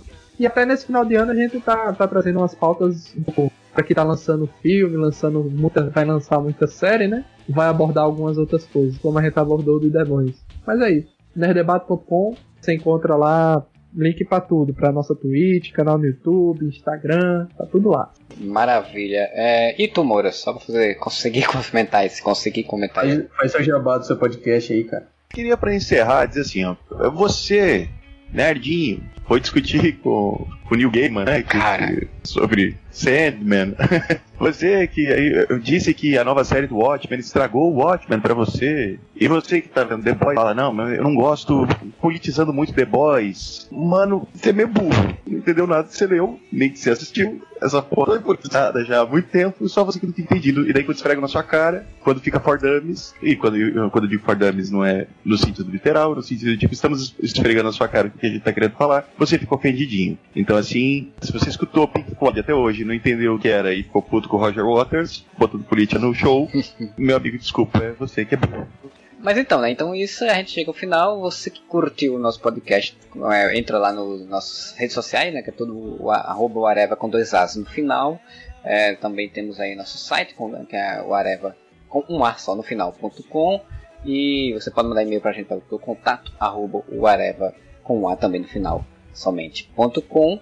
E você também, se gosta muito da gente, acha legal quer contribuir com o nosso podcast para que ele mantenha continuando, vá lá no catarse.me barra com um A só também no final. Apoie nós, nossa campanha de financiamento.